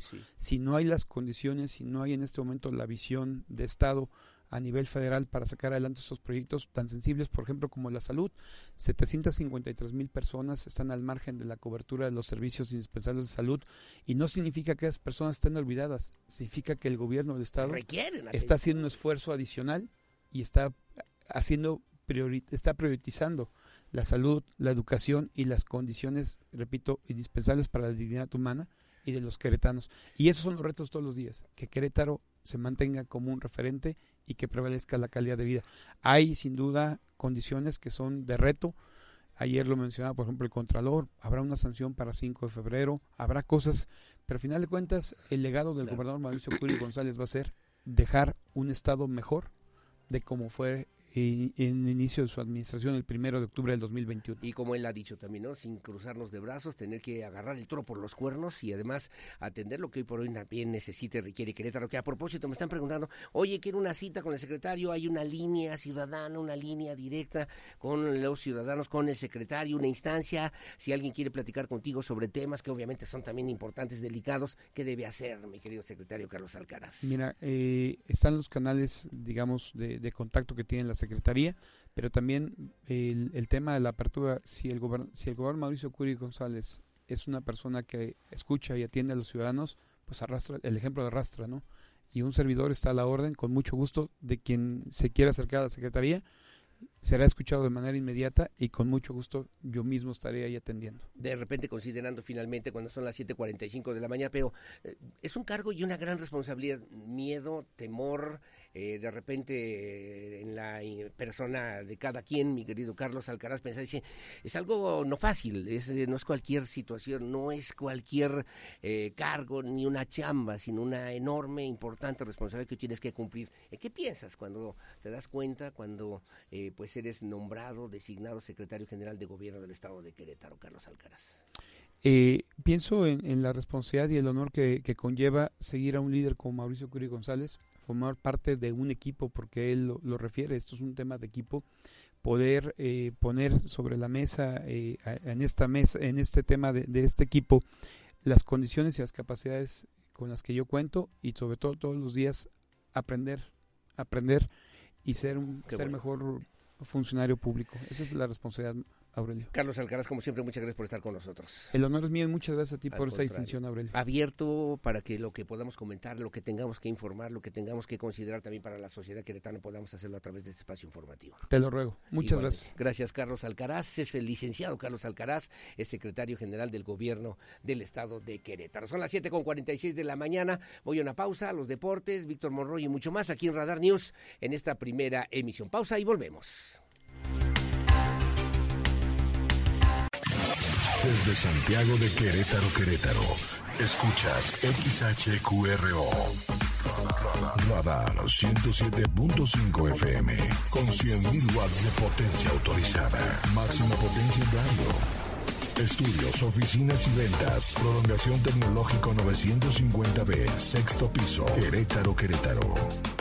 107.5 FM. Grupo Radar y sus emisoras. Ubícanos también en iHeartRadio, radio de nivel mundial. Radar Sports. Bienvenidos a la información de los deportes en esta mañana ya de viernes, en donde está comenzando pues la actividad del fútbol mexicano con el Club América como vigente campeón tras derrotar a los Tigres de la Universidad Autónoma de Nuevo León en la gran final de la Apertura 2023 inicia una nueva guerra por disputarse en cada uno de los 18 campos de batalla existentes en el circuito. Así que pues inicia hoy el torneo Clausura 2024 con una cartelera extensa en donde los Rayos Blancos del Querétaro serán los eh, que se encarguen de abrir el telón de las acciones en punto de las 7 de la tarde cuando reciban a los Diablos Rojos del Toluca, partido que usted podrá escuchar a través de la frecuencia del 107.5 de FM Radar, la estación más gallo de Querétaro. Minutos antes de las 7 de la tarde usted podrá vivir en directo la, de las emociones con esta transmisión que le estaremos llevando para usted. Así que Gallos Blancos en contra de Toluca hoy a las 7 en el arranque de este torneo clausura 2024. Mazatlán en contra de San Luis a las 9 de la noche es el segundo partido de este día viernes. El resto de la jornada, sábado 13 de enero, Cruz Azul en contra de los Tuzos del Pachuca a las 5 de la tarde. A las 7, las Chivas Rayadas de Guadalajara enfrentan a Santos Laguna. A las 9 de la noche, dos partidos. Rayados en contra de Puebla y los Cholos enfrentan a las Águilas del América. El día del domingo, 14 de enero, Pumas en contra de Juárez a las 12 del mediodía y Necaxa que recibe a los rojinegros del Atlas a las 6 de la tarde, en tanto que el último partido de esta jornada número 1 se vivirá el miércoles 17 de enero, es decir, la mitad de la siguiente semana será el eh, día en el que se enfrenten León en contra de Tigres a las 7 de la tarde. En información del fútbol internacional, con más problemas de los previstos, el Barcelona logró imponerse 2-0 sobre los Asuna en la segunda semifinal de la Supercopa de España y el domingo vivirá una nueva edición del Clásico Español cuando se enfrente al Real Madrid en la final del certamen que se disputa en Arabia Saudita con goles de Robert Lewandowski y Lamin Yamal. El equipo de Xavi Hernández, el Barcelona hizo la tarea y se metió a la final. Con este resultado, el Barça buscará revalidar su título de la Supercopa de España este próximo domingo cuando se enfrente en esta final del certamen al Real Madrid en una nueva y atractiva edición del Clásico Español. En información de la NFL, la llamada ronda de comodines se va a celebrar este fin de semana del sábado al lunes con dos partidos el sábado, tres encuentros para el domingo y un Monday Night Football para cerrar la primera fase. Las emociones van a comenzar el sábado 13 a las 3.30 de la tarde, tiempo del centro de México, cuando yo Flaco y los Cafés de Cleveland se enfrenten a CJ Stroud y a los Tejanos de Texas en Houston. En el segundo compromiso que se va a celebrar a las 19 horas, Patrick Mahomes y Travis Kelsey, los jefes de Kansas City, se van a enfrentar a los Delfines de Miami que perdieron en la última semana ante los Bills de Buffalo. Para el día domingo 14 de enero, precisamente los Bills de Buffalo recibirán a los acereros de Pittsburgh que están a la espera de que su linebacker y superestrella defensiva pueda recuperarse para este encuentro. A las 3.30 de la tarde del domingo, Jordan Love y los empacadores de Green Bay se meten al ATT Stadium para jugar contra los Vaqueros de Dallas que no han perdido en casa este año. Sin embargo, la estrella solitaria no le ha ganado a Green Bay en los playoffs con Dak Prescott en los controles de la ofensiva. Para el domingo por la noche a las 7 de la tarde, los Leones de Detroit reciben a los Rams de Los Ángeles en un reencuentro con, eh, de Matthew Stafford con los Leones de Detroit, además de Jared Goff con los Rams. El Monday Night Football de Filadelfia estará visitando el Raymond James Stadium ante los Bucaneros de Tampa Bay, dando fin así a la ronda de comodines del sábado al día lunes. Luego de confirmarse que Bill Belichick va a dejar o dejó ya a los, a los eh, Patriotas de Nueva Inglaterra tras 23 años en la franquicia, el legendario mariscal de campo Tom Brady, con quien alzó la gloria en la NFL, decidió dedicarle un emotivo mensaje en el que expresa el gran agradecimiento que le tiene, además del reconocimiento por hacerlo el mejor atleta. Dice, estoy increíblemente agradecido de haber jugado para el mejor entrenador en la historia de la NFL. Así comenzó Tom Brady este mensaje y terminó diciéndole que pues eh, si no hubiera sido por el señor Belichick, pues él no hubiera alcanzado la gloria como lo hizo en su trayectoria. En información del tenis, la mexicana Renata Zarazúa se convirtió en la tercera mexicana en la historia en aparecer en el cuadro principal del Abierto de Australia, el primer Grand Slam del año. Zarazúa consiguió meterse entre las mejores al vencer en la tercera ronda de la clasificación a la australiana Destiny Aiba en un partido en el cual tuvo que remontar para ganar en tres sets 6-7, 6-3 y 6-4. La última mexicana que había logrado instalarse en el cuadro principal del Australia Open fue Angélica Gabaldón por allá del año 2000. La otra tenista azteca en lograrlo fue Elena Subirás. Hace unos días Renata Zarazúa se metió en el top 100, en el top 100 de la WTA al ubicarse en el número 98 del ranking. Será la segunda ocasión que Renata Zarazúa se meta al cuadro principal de un Grand Slam, luego de que en el 2020 lo hiciera en el Roland Garros. Hablemos de toros, si es que la Monumental Plaza de Toros México anunció un calendario con nueve fiestas a realizarse a partir del 28 de enero tras la suspensión de las corridas taurinas que duró 300 días. En la primera fecha de ocho corridas, una novillada anunciada también, el primer cartel pues luce con los nombres de Joselito Dame, Diego Silvetti y Rocarrey. Lo que se recaude de estos nueve festejos será donado a los damnificados del huracán Otis en Acapulco. Y es que el pasado 6 de diciembre, la Suprema Corte de Justicia de la Nación anuló la suspensión que prohibía la Plaza de Toros de la capital mexicana para dar corridas. Paola San Román, Hilda Tenorio, Isaac Fonseca, Diego San Román, Héctor Gutiérrez, Arturo Gilio y el número uno actual del escalafón mexicano, el Calita, harán el paseillo en la reapertura de la plaza más grande de México, la, bueno, la plaza más grande del mundo, de hecho.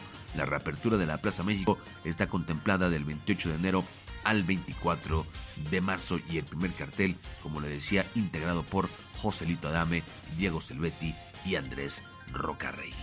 Ya para terminar, le cuento que el boxeador Julio César Chávez Jr. fue puesto en libertad el día de ayer luego de ser detenido en Los Ángeles, California, por posesión ilegal de un arma de fuego, por lo que su padre actuó para solucionar su situación legal.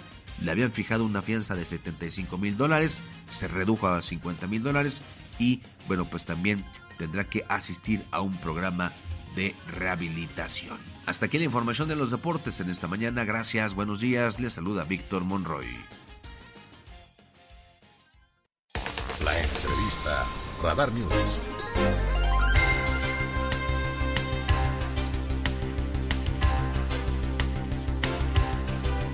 Bueno, muy amable, gracias. Las 8 de la mañana con 3 minutos, 8.3.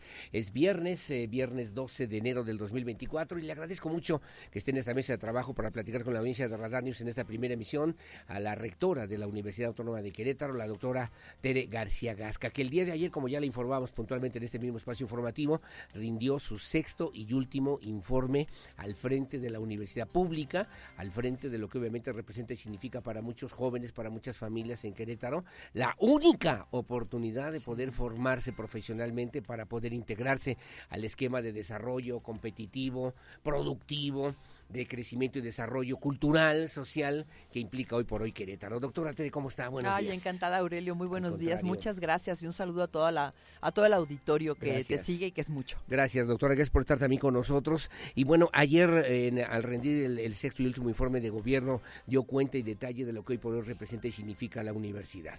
Eh, me gustaría, y el tiempo es corto para poder hablar de todo lo que se ha hecho durante estos seis años, pero hay temas y puntos estratégicos importantes que han servido para el fortalecimiento de la Universidad Autónoma de Querétaro. ¿Qué balance podríamos hacer de este año, de los seis años al frente de la UAC de Tere García Gasca? No, el, el balance es positivo, yo eh, justamente, y lo digo objetivamente, porque además hicimos una, eh, una reflexión con respecto a los a, a- a las eh, promesas de campaña, vamos a decirlo así, a los compromisos sí, de sí, campaña del segundo periodo, que eran ya los compromisos que incluían a la pandemia, o sea, que estaban en el contexto que tenemos hoy. Hicimos un balance, nosotros eh, prometimos, o, o más bien comprometimos 80 puntos distintos y de los 80 puntos eh, eh, tenemos cumplimiento en el 90% al menos. En algunos cumplimiento parcial, pero en la mayoría cumplimiento suficiente. Entonces, digamos que en- en tanto se hace esa, esa lista, se, se revisa esa lista, podemos decir que estuvimos poniendo atención en aquellas cosas que nosotros veíamos en su momento en el 2021, que fue la- el, la- el- el momento en el que se comprometieron. Pero eh, en general lo veo positivo en muchos sentidos. eh, académicamente la universidad creció. Ya veníamos con una universidad fuerte. ya el doctor Gilberto había trabajado fuerte por eh, posicionar a la universidad, por acreditar los programas y por generar una inercia de calidad educativa. Ahora, estas inercias hay que mantenerlas y a veces mantenerlas es, diferente, es, es, difícil. Bueno, logramos un incremento importante tanto en matrícula de calidad como en programas académicos de calidad de licenciatura.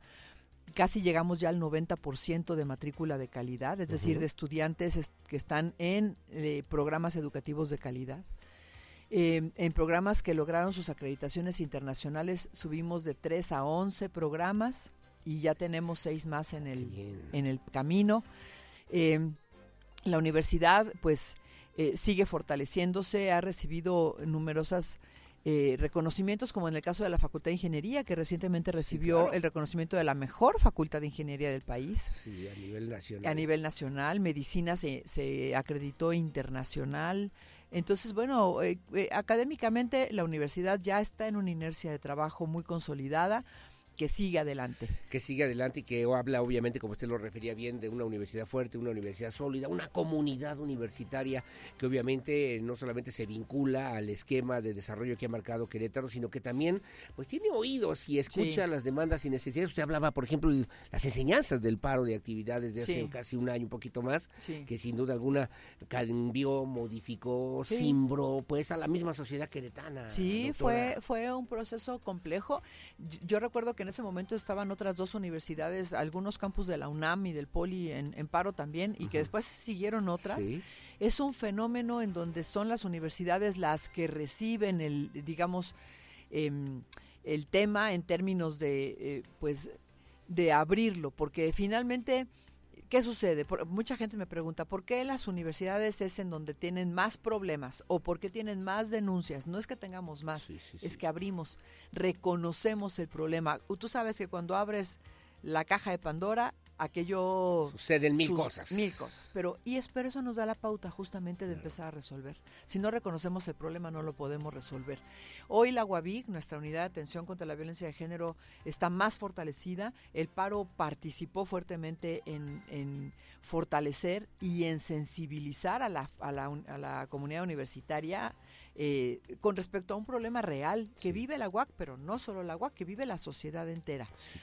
Creo que en ese sentido se hizo un trabajo muy intenso en la universidad, tanto en lucha contra la violencia, las violencias, establecer un procedimiento de cultura de paz que está en proceso y que es muy importante. La universidad fue nombrada en el 2019 promotora de la paz y para eh, continuar trabajando pues necesitamos implementar muchos mecanismos. En igualdad de género trabajamos mucho también antes y después del paro. El paro eh, vino a reestructurar, a, reestructurar la mirada, ¿no? Y, a mejorar las cosas. Todo, todas las crisis son positivas. Si digo, si no las capitalizas, pues. Sí, si no, si no aprendemos también de eso. Claro. Los mensajes que obviamente quisieron y enviaron además las jóvenes, los jóvenes, muy jóvenes de la comunidad universitaria, doctora. Pero también usted tuvo esa apertura para poder hacer, pues, de esta experiencia que pudo resultar amarga, complicada, difícil, que a muchos nos llenó también de preocupación, en, una, en una acción positiva. Sí lo que pasa es que ya lo estábamos trabajando. Entonces, para nosotros, eh, al principio cuando yo supe que las y los estudiantes que estarían eh, haciendo un paro, yo hasta dije, sí, está bien, porque sí necesitamos sentarnos a hablar, no algo no está siendo escuchado. Eh, teníamos desde, desde, el 2018, desde el primer protocolo, muchos, muchos intentos, así lo voy a decir, de comunicarnos con la comunidad universitaria con respecto al tema y no lo habíamos logrado del todo. Así que esa fue una gran oportunidad. Igualdad de género, apertura, paz, tolerancia, respeto, fortalecimiento institucional. Me, ayer comentaba usted, creo que ayuda y sirve y también ahí le tengo que preguntar en la parte del presupuesto, entiendo, y también ayer usted lo señalaba, desde los tres años que le tocó en la administración del gobernador anterior de Francisco Domínguez Servién, ha habido este apoyo, este respaldo institucional a la UAC y en estos tres, digamos, del gobernador Curi González, en términos presupuestales por lo menos ha habido apoyo y respaldo para este tipo completamente, de cosas. Completamente, El gobierno del Estado siempre ha sido responsable eh, con el recurso de la universidad en dos, en dos sentidos. Aurelio, porque el primero que voy a comentar es que a muchas universidades no les cumplen los gobiernos en entregarles el federal, ya no, ya no, en, ya no, ya no en asignarles el presupuesto estatal suficiente, sino eh, cuando llega el, recurso federal a gobierno del estado, gobierno del estado lo tiene que entregar. Y a, y, a, veces eso no sucede. con nosotros jamás. Eh, el gobierno ha sido siempre puntual. Es más, cuando hemos necesitado, porque el gobierno federal no eh, deposita a tiempo los recursos, el gobierno estatal nos adelanta, nos ayuda y nosotros estamos trabajando con ellos. Y en el segundo plano, eh, la asignación del, del, incremento anual, en donde desde el gobernador Pancho Domínguez eh, se estabilizó el 10% en, al, al, principio de su gestión, el último año incrementó al 11.5 para, eh, para infraestructura. Y ya con el proyecto que le presentamos al gobernador Mauricio Curi de un 13% sostenido para alcanzar el 50%, como lo dice la ley, eh, del, del presupuesto del subsidio general, eso, eso se ha cumplido, tres años consecutivos tenemos ya con este 13%. Que va a alcanzar, también ayer lo decía, esta visión que usted también ha apoyado de peso a peso, ¿no? Ajá. En el 2027. está, está, está proyectado para el 2027. O sea, corre, digamos, comprometiendo ya al gobernador o al gobierno del estado para que siga con este apoyo de este incremento del 13% de aquí al 2027 y el 2027-28. Tendrá que replantearse se tendrá que replantear eh, esto en términos de, sostener este este 50-50, pero lo cierto es que también hay que considerar que el gobierno federal tiene que cambiar su estrategia de asignación de recursos a las universidades públicas porque hemos estado por debajo de la inflación casi todo el periodo de seis años. Eh, yo a mí me parece que para el gobierno federal la educación, la ciencia y la tecnología son más una carga económica que una inversión. Qué lamentable. Necesitamos un cambio de 360 grados ahí porque eh, justamente estamos perdiendo la oportunidad como país de que el conocimiento nos lleve a otros espacios, a otro, a un nuevo sistema de vida y de, y de, tejido social. Sí, claro, no bastan las universidades Benito Juárez para que podamos atender estas exigencias de crecimiento, de desarrollo a nivel nacional si no se fortalece, si no se apoya a las universidades públicas en este país. Sí, efecto, en efecto, las... Eh, la, el crecimiento, la, la generación del conocimiento no, no, sí, vaya, parte de él es la parte docente, el trabajo que se hace en las aulas, digamos, la, la parte de escuela de las universidades. escolarizada. sí, pero falta la otra parte que es la verdadera generación que está relacionada con la investigación y con la vinculación con diferentes sectores. Y si esto no lo enriquecemos, entonces no, no, vamos, no vamos a poder aplicar el conocimiento que estamos generando en las universidades, se va a quedar en el tintero, no va a salir hacia el beneficio social, que es en realidad hacia donde vamos, porque pues finalmente hay una inversión de recurso público, que insisto, no es un recurso de gobierno, es un recurso de la sociedad, para que se den alternativas a problemas diversos en salud, en energías, en medio ambiente, que tienen que ir buscando la forma de resolver los problemas que tenemos día a día. Generar conocimiento, que se dice fácil, pero que es parte de una historia, de una trayectoria como la que tiene la Universidad Autónoma de Querétaro, las universidades públicas en el país y en el mundo, sí. para desarrollar justamente esta parte que es fundamental para, para, cualquier, para cualquier sociedad mínimamente enterada, informada de, las, de los requisitos y de las necesidades. A propósito de este tema de investigación científica, le quiero preguntar, doctora, ¿qué pasó con lo de la vacuna de Kivax? Eh, que fue una propuesta después del 2019, agarró eh, la Universidad Autónoma de Querétaro esta problemática. ¿Qué, ¿Qué pasó y en qué queda y cómo deja esta situación? Kivax, siguió su camino hasta donde tuvimos el, el recurso. Recordemos que el recurso, eh, un poquito menos de la mitad, se, se, gestionó a través de la Cancillería y también de recursos de la universidad, pero un poquito más de la mitad fue donado por la sociedad. Entonces se localizaron 13 millones de pesos. Y con ese, con ese recurso logramos generar eh, conocimiento y, y, cinco prototipos de vacuna. Cinco. Eh, el último prototipo ya es un prototipo tipo Pfizer que estamos trabajando. El proyecto no se queda ahí, el proyecto vive, el proyecto seguirá andando. Hay que buscar más recurso. Logramos equipar un poco el laboratorio de vacunas para algún equipo que nos estaba haciendo falta y con ese equipamiento vamos a generar, estamos trabajando ya para un laboratorio certificado para servicios de este tipo, porque ¿qué es lo que pasa, Aurelio? Nos encontramos cuando eh, nosotros proponemos la vacuna, nos encontramos con que no se asignó presupuesto ni por parte de CONACID, vaya, no hubo recursos, se cerraron las puertas. Es la verdad. La verdad es que el dinero se destinó a comprar vacunas en el extranjero y nunca, e, ese es el tema. O sea, el gobierno no vio la posibilidad de que de los ocho proyectos de vacunas que había propuestos, alguno bueno, sí, Patria, pero todavía no lo vemos. Pero había otros. había, otros. Como el Kivax. Ajá. Entonces, eso por un lado, pero por otro lado, cuando empezamos a buscar la forma de generar eh, las sinergias para poder no solamente estar trabajando a nivel laboratorio, sino pasar a otros niveles de trabajo, nos encontramos con que no hay, no hay infraestructura. Todo se desmanteló. Entonces tenemos que generar infraestructura y por ello es que estamos pensando en este laboratorio de servicios. Em, entonces el proyecto sigue adelante. Nosotros eh, elaboramos, bueno, eh, contratamos un despacho externo para la auditoría, un despacho que le da servicio a los proyectos con. Correcto, correcto, sí, claro. Se hizo una auditoría del proyecto, eh, para que podamos, la gente pues esté tranquila, pueda pedir los informes. de lo que tiene que ver con el desarrollo de investigación científica. Sí, para que se sepa que efectivamente el recurso que se asignó al proyecto, esos 13 millones que además vinieron de la sociedad, estuvieron bien utilizados. Y entonces tenemos un, un, proyecto con cinco prototipos, con publicaciones científicas, con tesis de, diversos estudiantes que además generó conocimiento y que seguir adelante. O sea que tenemos oportunidad y posibilidad de que haya una vacuna contra el COVID-19, una vacuna queretana. Sí, sí, sí, hay posibilidad, pero hay que localizar el recurso. Recordemos que la vacuna más barata eh, del mercado, más no más barata, la que costó menos en su desarrollo fue eh, AstraZeneca y esa salió en dos mil millones de pesos. Entonces nosotros nada más tuvimos 13. Entonces hay que dimensionar, por eso es que necesitamos abrir las puertas de vinculación de trabajo con el sector privado, con el sector gobierno. O sea, tenemos que trabajar en equipo. Que también lo hizo a propósito, dicho de paso que yo quiero entrar también en otro tema porque ya son las 8 con 17 y el tiempo se va corriendo, doctora, pero también dejar ahí propuestas, consideraciones, observaciones eh, desde la perspectiva de la comunidad universitaria para los gobiernos municipales y estatales, para la sociedad queretana, doctora. Sí, efectivamente, se deja el trabajo, como yo lo decía, porque me preguntaban que qué pendientes estábamos dejando. Yo decía, no se dejan pendientes se dejan proyectos en curso.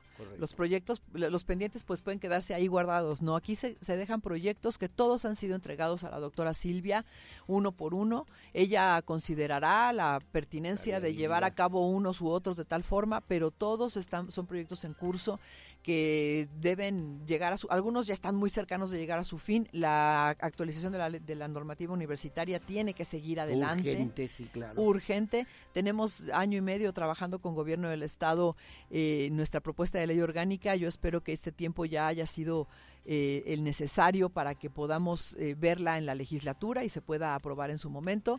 Y bueno, pues como eso, muchas otras cosas. Son las 8 de la mañana con 19 minutos. Eh, hoy es el último día hábil en la rectoría después de seis años en ese segundo periodo, que además lo quiero decir públicamente, yo agradecido, muy agradecido personalmente en lo que significa también el tema informativo, siempre por su disposición para, para estar con la audiencia de Radar News, doctora Tere García Gasca. El último día, sí. ¿cómo cierra? ¿Cómo se siente? ¿Qué significa? Para usted? ¿Satisfecha? Muy contenta, muy, muy contenta. Hicimos un trabajo en donde dimos todo lo que teníamos. Y eso, eso además lo escucho de, colegas del grupo que cuando se acercan y me dicen, pues ya se terminó, pero hicimos todo lo que pudimos, eso nos da mucha satisfacción porque no nos quedamos con nada en las manos. O sea, no dijimos, esto sí lo pudimos haber intentado y no lo hicimos. Eh, y además lo hicimos con todo el corazón y con toda, toda la intención de que la universidad saliera más fuerte. Entonces, en ese sentido, muy contenta. Desde luego, pues la nostalgia de seis años en donde uno le dedica todo el corazón y la mente a un proyecto. Pero también que en este proceso de entrega, para mí fue muy importante mi entrega fue ir soltándolo, ir entregándolo en las manos de la doctora, de tal suerte que yo sé que ya se queda ahí eh, explicado y que, el y que ella eh, continuará. Entonces, contenta, contenta porque también sé que cerrar un ciclo me lleva a abrir otros, eh, a, otros proyectos que vendrán y que estaremos trabajando desde luego, siempre pues pensando en, en continuar sirviendo a la universidad y continuar sirviendo a la sociedad desde nuestra trinchera. Mm, de profesora investigadora a rectora, de rectora a profesora de nueva cuenta. Regreso, me, me reincorporo de lleno porque nunca abandoné mis actividades académicas me reincorporo de lleno, pero también me incorporo a estos proyectos universitarios de, de trabajo en, en, la sierra, de trabajo social o con las comunidades que, que hoy pues soy parte de ello, de estos proyectos. Y también, Aurelio, pensando en un proyecto justo de gestión política para la ciencia en Querétaro. Creo que justo lo que estábamos platicando, Sí, sí, sí. yo hoy lo tengo muy claro.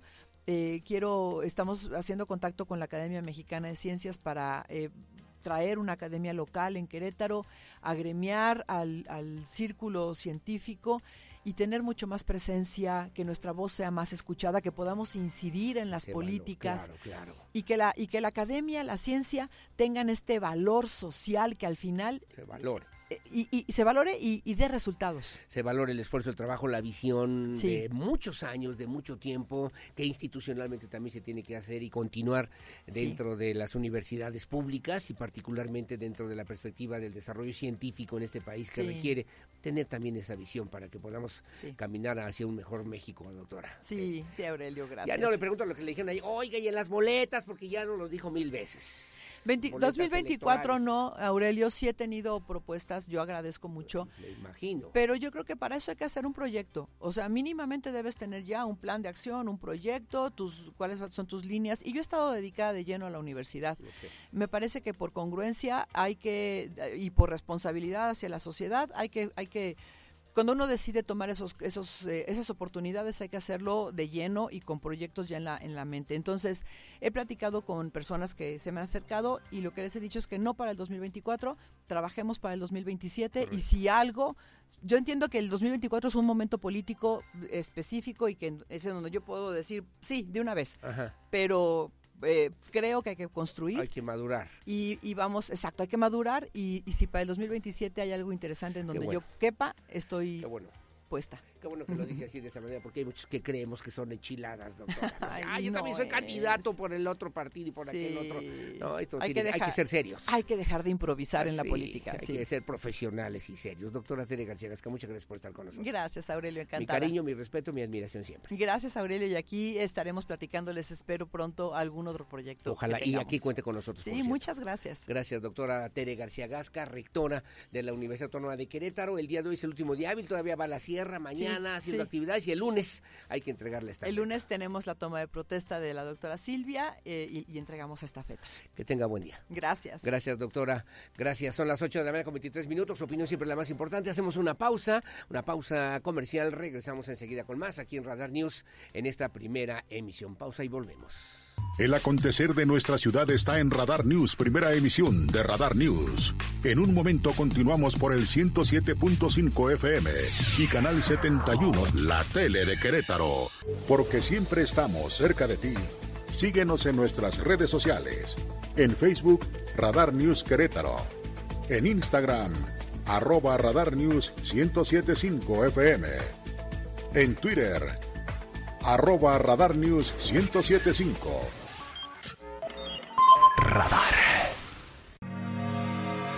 Las noticias que mueven a Querétaro en Radar News Primera Emisión con Aurelio Peña. Continuamos. 107.5 FM Radar y Radar TV Canal 71, la tele de Querétaro. Bueno, muy amable, gracias. Las 8 de la mañana con 34 minutos, 8.34. El secretario de la Contraloría en el Estado de Querétaro, Oscar García González, informó que la empresa ICA, Ingenieros Civiles y Asociados, una empresa de reconocimiento nacional e internacional, bueno, podría ser sancionada en Querétaro si no cumple con la entrega de las obras de Paseo 5 de febrero en la primera semana de marzo. Esto luego de que se determinó que en el primer trimestre concluiría ya en su totalidad, por lo menos, los trabajos en esta importante obra para la sociedad queretana, para el gobierno del Estado. Andrea Martínez tiene los detalles.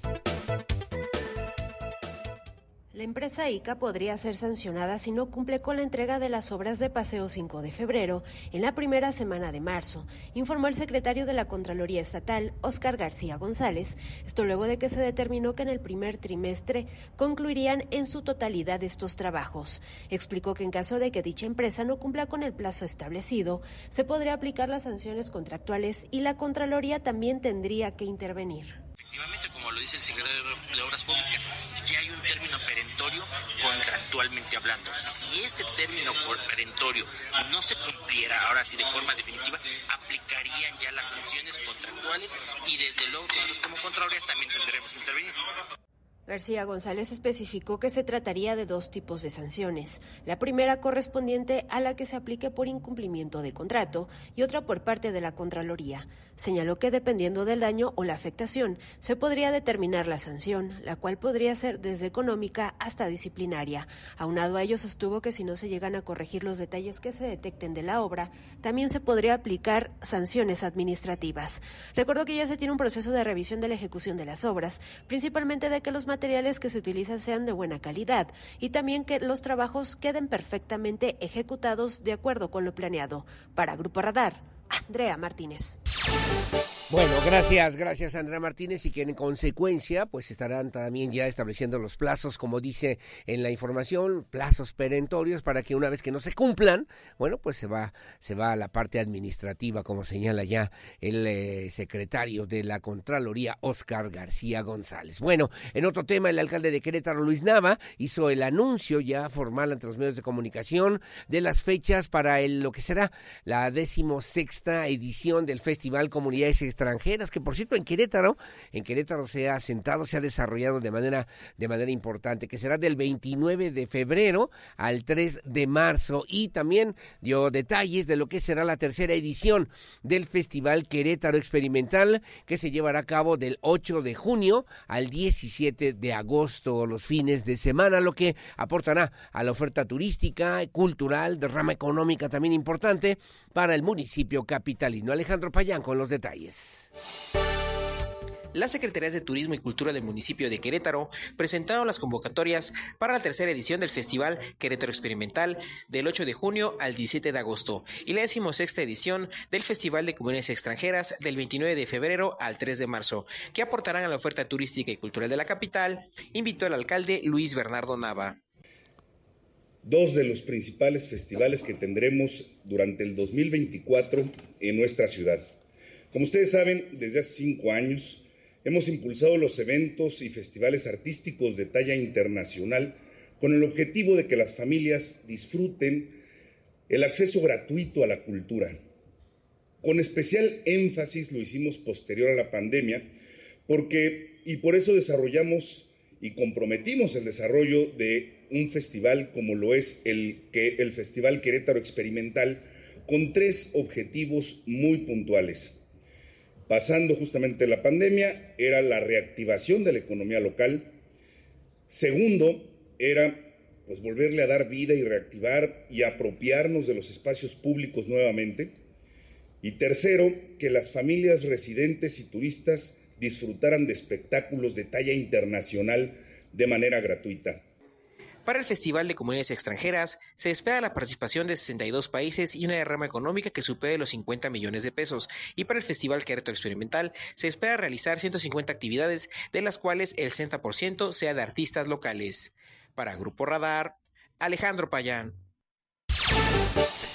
Bueno, muy amable, gracias Alejandro Payán, las 8.39 de la mañana, mañana sábado a las 11 de la mañana en el auditorio José Ortiz de Domínguez, el diputado Felifer Macías, eh, pues estará rindiendo su informe, quinto informe de actividades como diputado federal, como diputado federal por el Partido Acción Nacional, que por cierto dijo que en esta misma, en esta misma información todavía no tiene definido cuándo se va a separar del cargo para registrarse ya como precandidato candidato del Partido Acción Nacional a la eh, pues candidatura por la presidencia municipal de Querétaro sobre los registros de expanistas como Paulina Aguado, como Armando Rivera, para contender también por otros partidos políticos.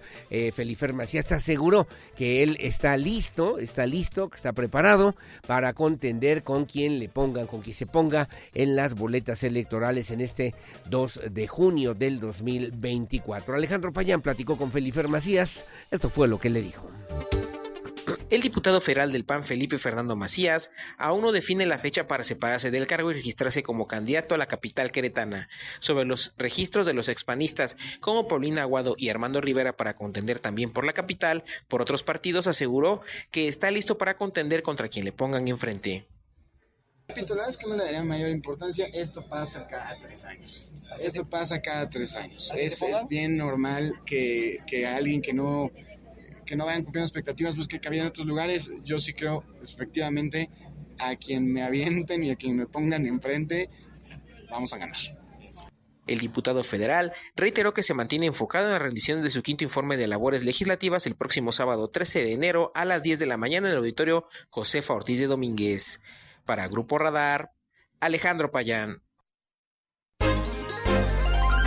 Bueno, gracias Alejandro Payán, las 8.41 de la mañana. Además es eh, presidente de la Comisión de Justicia, Seguridad y Justicia, el diputado Felipe, eh, Felipe Macías, Felipe Fernando Macías, que mañana a las 11 de la mañana y en el auditorio José Ortiz de Domínguez estará rindiendo su informe de actividades. La pausa, su opinión siempre la más importante, que tengo muchos comentarios, sí, en un momento más y con mucho gusto también, reacciones y respuestas de funcionarios, particularmente de Alejandra Aro, ahí en el tema del Hospital General de Querétaro con la limpieza. Te agradezco mucho y ahorita lo comentamos. Y también de la secretaria de Obras Públicas del municipio de Querétaro, la arquitecta Oriana López, a quienes les agradezco infinitamente también que se tomen el tiempo para contestar los comentarios, denuncias y mensajes de la audiencia de Radar News en esta primera emisión. Una pausa y regreso enseguida con más. Desde Santiago de Querétaro, Querétaro. Escuchas XHQRO. Radar 107.5 FM con 100.000 watts de potencia autorizada. Máxima potencia en radio. Estudios, oficinas y ventas. Prolongación tecnológico 950B, sexto piso. Querétaro, Querétaro. 107.5 FM. Grupo Radar y sus emisoras. Ubícanos también en iHeartRadio, radio de nivel mundial. Las noticias que mueven a Querétaro en Radar News, primera emisión, con Aurelio Peña. Continuamos. 107.5 FM Radar y Radar TV, Canal 71, la tele de Querétaro. Bueno, muy amable, gracias. Las 8 de la mañana con 47 minutos, 8.47, muchos comentarios el día de hoy. Gracias, ¿verdad? Mi querida Regina Margut, ahí en la producción de la televisión, mi querido Pedro Hernández.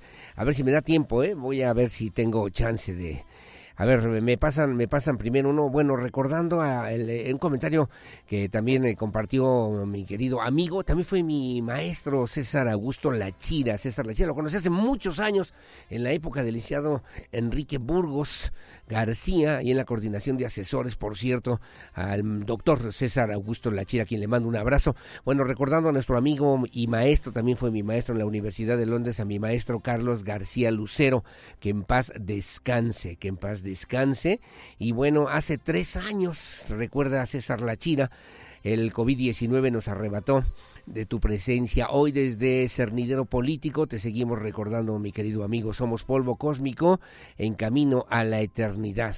En este recuerdo y también a quien fuera mi maestro y amigo también, al maestro Carlos García Lucero que en paz descanse. Bueno, gracias eh, en la calle de la eh, de Fuerte de Navidad, esquina Fuerte del Muro, que ya lo habíamos comentado ahí en la colonia El Vergel, vimos ahí el video de cómo está esta fuga de aguas negras de cacahuate, como le dijimos, ¿no? Aquí de cacahuate, de cacatúa, que cree, pues no han hecho nada que el reporte falta de la Comisión Estatal del Agua. Ahorita le voy a comentar otro que me mandó también la secretaria de Obras o la, arquitecta Oriana López, porque mire, me dice, señor, buenas noches, perdón por la hora, ¿qué crees? Que nada, nada, no tenemos ninguna respuesta de parte de la Comisión Estatal del Agua y aquí sigue el agua negra saliendo por todos lados, al mediodía se vuelve también un tema pues delicado también para la salud de quienes vivimos, ya no aguantamos el olor, ¿o qué tenemos que hacer? ¿Qué nos recomienda? ¿Cerremos alguna calle?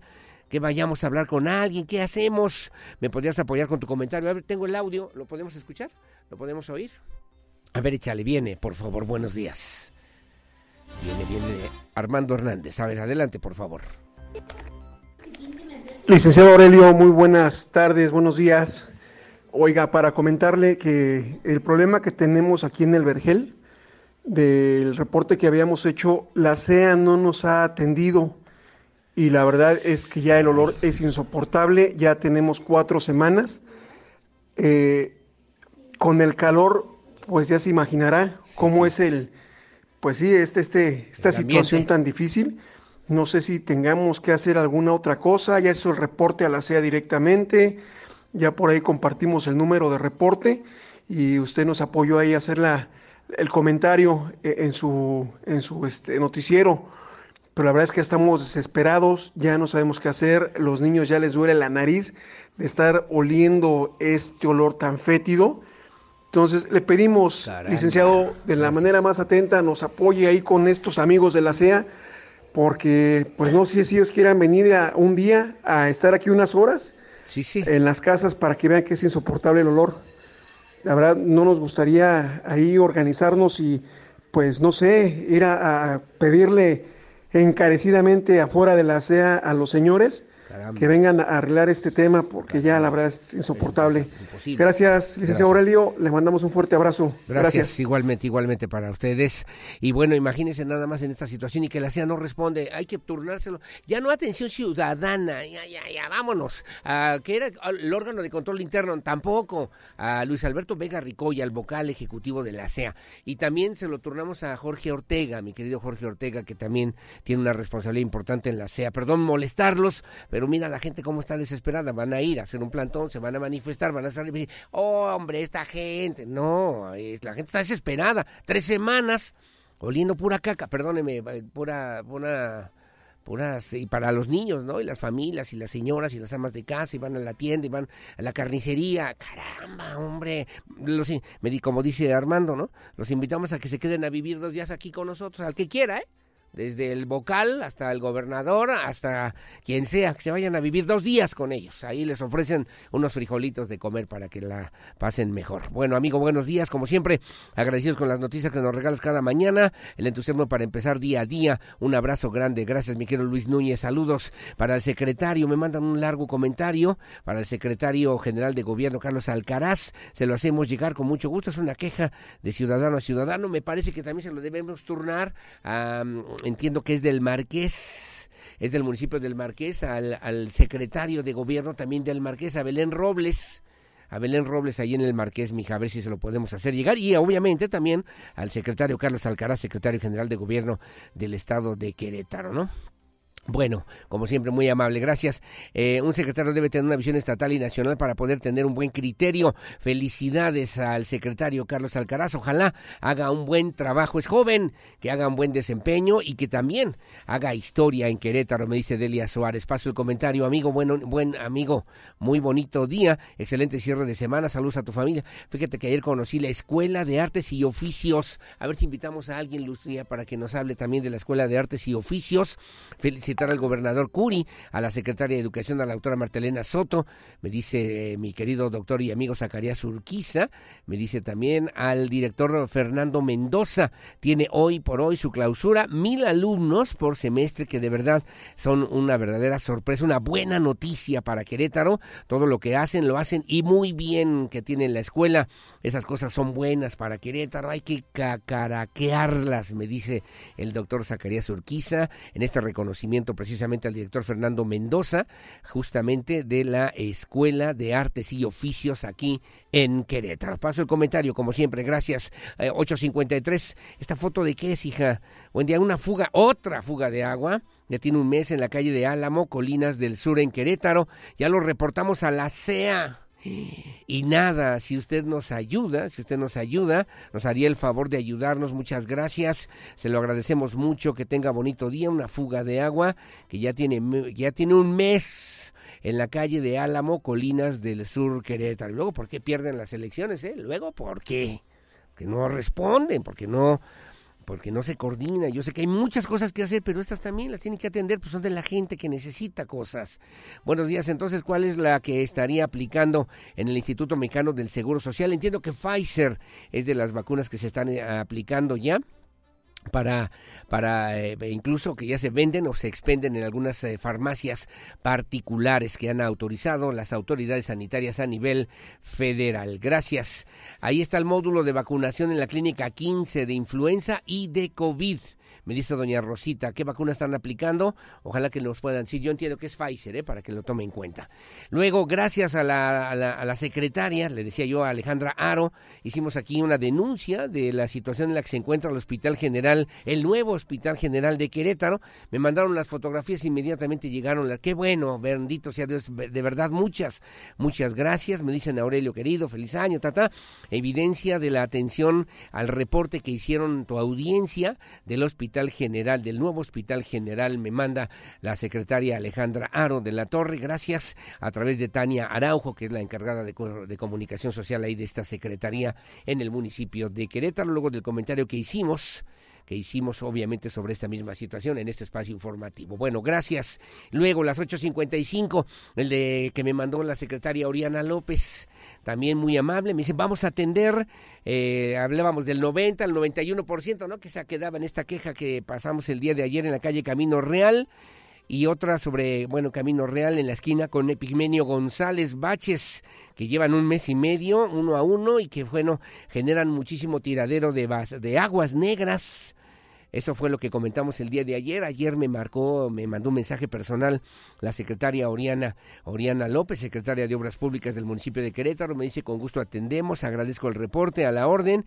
Calle Real, siguen todavía las fugas porque, ¿qué crees? Ahí lo vemos, ¿no? La fotografía también la sea. Caramba, tampoco ha atendido esta fuga de agua. Son tres. Y me dice la secretaria, no podemos arreglar la calle porque la fuga no la han arreglado. No podemos resolver el problema que tiene la gente porque el problema no lo ha resuelto en la CEA. ¿Qué hacemos? ¿A quién le decimos? ¿A quién le decimos? Bueno, muy amable, gracias. Paso el reporte y además le agradezco mucho. Estos en Camino Real siguen las fugas del agua. Ya le pedimos apoyo, me dice la secretaria Oriana López a la CEA. Requerimos primero esta atención, ya que nosotros solamente podemos atender el tema del pavimento para poder reponer la carpeta asfáltica y bueno, no podemos dejar el problema así. Te notificamos en cuanto la CEA nos apoye con atención, me dice Oriana López. Sí, no, ya estoy ya calienta, mi paño. ¿Qué te crees muy, muy por la banda la que manda? No, hombre. Felicidades a la rectora por su disposición para platicar y sentarse tanto con los poderosos como los como con los estudiantes, trabajadores de la y trabajadores de la UAC, siempre con la mente positiva. Lo único que le faltó es revisar la calidad educativa de algunos profesores también, apoyar en la dispersión de egresados en empresas y otros países. Hizo un buen trabajo, me dice Antonia Ramos de Álamos. Buen día, señor Aurelio, que tenga un excelente fin de semana, me dice don Pedro Alberto Rodríguez. Felicidades a la doctora Tere García Gasca por su gestión al frente de la UAC, me dice René Cisneros. El viernes 12 de enero 2024. Sigue en peligro, sigue abierta esta coladera que está sobre la banqueta. Ya cayó una señora con su bebé en, eh, y un invidente. Por favor, atiendan. Esto es en la calle 20 de noviembre, número 10 y número 12, entre Pasteur y el doctor Leopoldo Río de la Loza, centro de Querétaro. Atentamente, don Rafael Valleza. Volvemos a insistir, ¿no? Para que se arreglen estas cosas. Se suben a la banqueta los camiones de la Coca-Cola y por eso se rompen esas coladeras. Pasamos el reporte como, como siempre, con mucho gusto. Hay dos alcantarillas destapadas en Felipe Ángeles y otra más en Ezequiel Montes, pasando Melchor Campo. ¿De qué estado nos habla el licenciado Alcaraz? La ciudad está cada día, está más deteriorada. Usted lo sabe. Saludos, me dice don Erasmo. Hay que pasárselos al secretario de Gobierno Municipal de Querétaro y a los secretarios también municipales en esta misma causa. Desde el mes de marzo, en otro comentario. Desde el mes de marzo del 2023, la colonia Paseo del Pedregal, primera sección, se fue quedando sin luz pública. Poco a poco se fueron apagando hasta que quedaron las calles en penumbras, afectando la, a infinidad de familias. Hasta esta fecha nadie nos resuelve nada, nadie se hace responsable. Reportamos al municipio y nos dicen que como la colonia no ha sido entregada, pues no pueden hacer nada. Así que síganle así oscuras a oscuras. Los de la Comisión Federal de Electricidad dicen que ellos, eh, a ellos no les corresponde, que es del municipio. Esto se generó porque es, eh, hay permanentemente robo de cable, me dice Alma Hernández. Bueno, ya nos vamos. Son las ocho con 59 de la mañana, ya nos vamos. Muy amable, gracias a mi querido Pirro Hernández. Gracias a, la, a, mi querido Pirro Hernández. Mañana la banda es la que manda. Don Aurelio, buen día. Quisiera ver si puede mandarle un saludo al señor José Antonio Domínguez, gerente de la Comer de Pueblo Nuevo. Aprovechar para agradecerle por sus finas atenciones que siempre ha tenido con los clientes, especialmente conmigo. Eso hace que nuestro trabajo sea más leve. Es una excelente persona, me dice don Miguel Ángel. Paso el comentario y el reporte muy amable. Gracias, mi Pirro Hernández. Gracias, Regina Margut en la producción de la televisión. A Lucia Peñanaba en la coordinación general informativa. Mañana a las 11 de la mañana, la banda es la que manda en Radar TV, Canal 71, la tele de Querétaro. Yo soy Aurelio Peña. Gracias por su compañía. Sobre todo, mucho agradezco y aprecio el favor de su confianza. Buenos días y hasta, hasta la próxima. Ahora está listo para tomar buenas decisiones. Radar News con Aurelio Peña, el acontecer de Querétaro, México y el mundo. Ya lo conoce de manera veraz y oportuna. Lo esperamos en nuestra próxima emisión Radar News de Radar 107.5 FM y Canal 71, la tele de Querétaro. Radar en operación.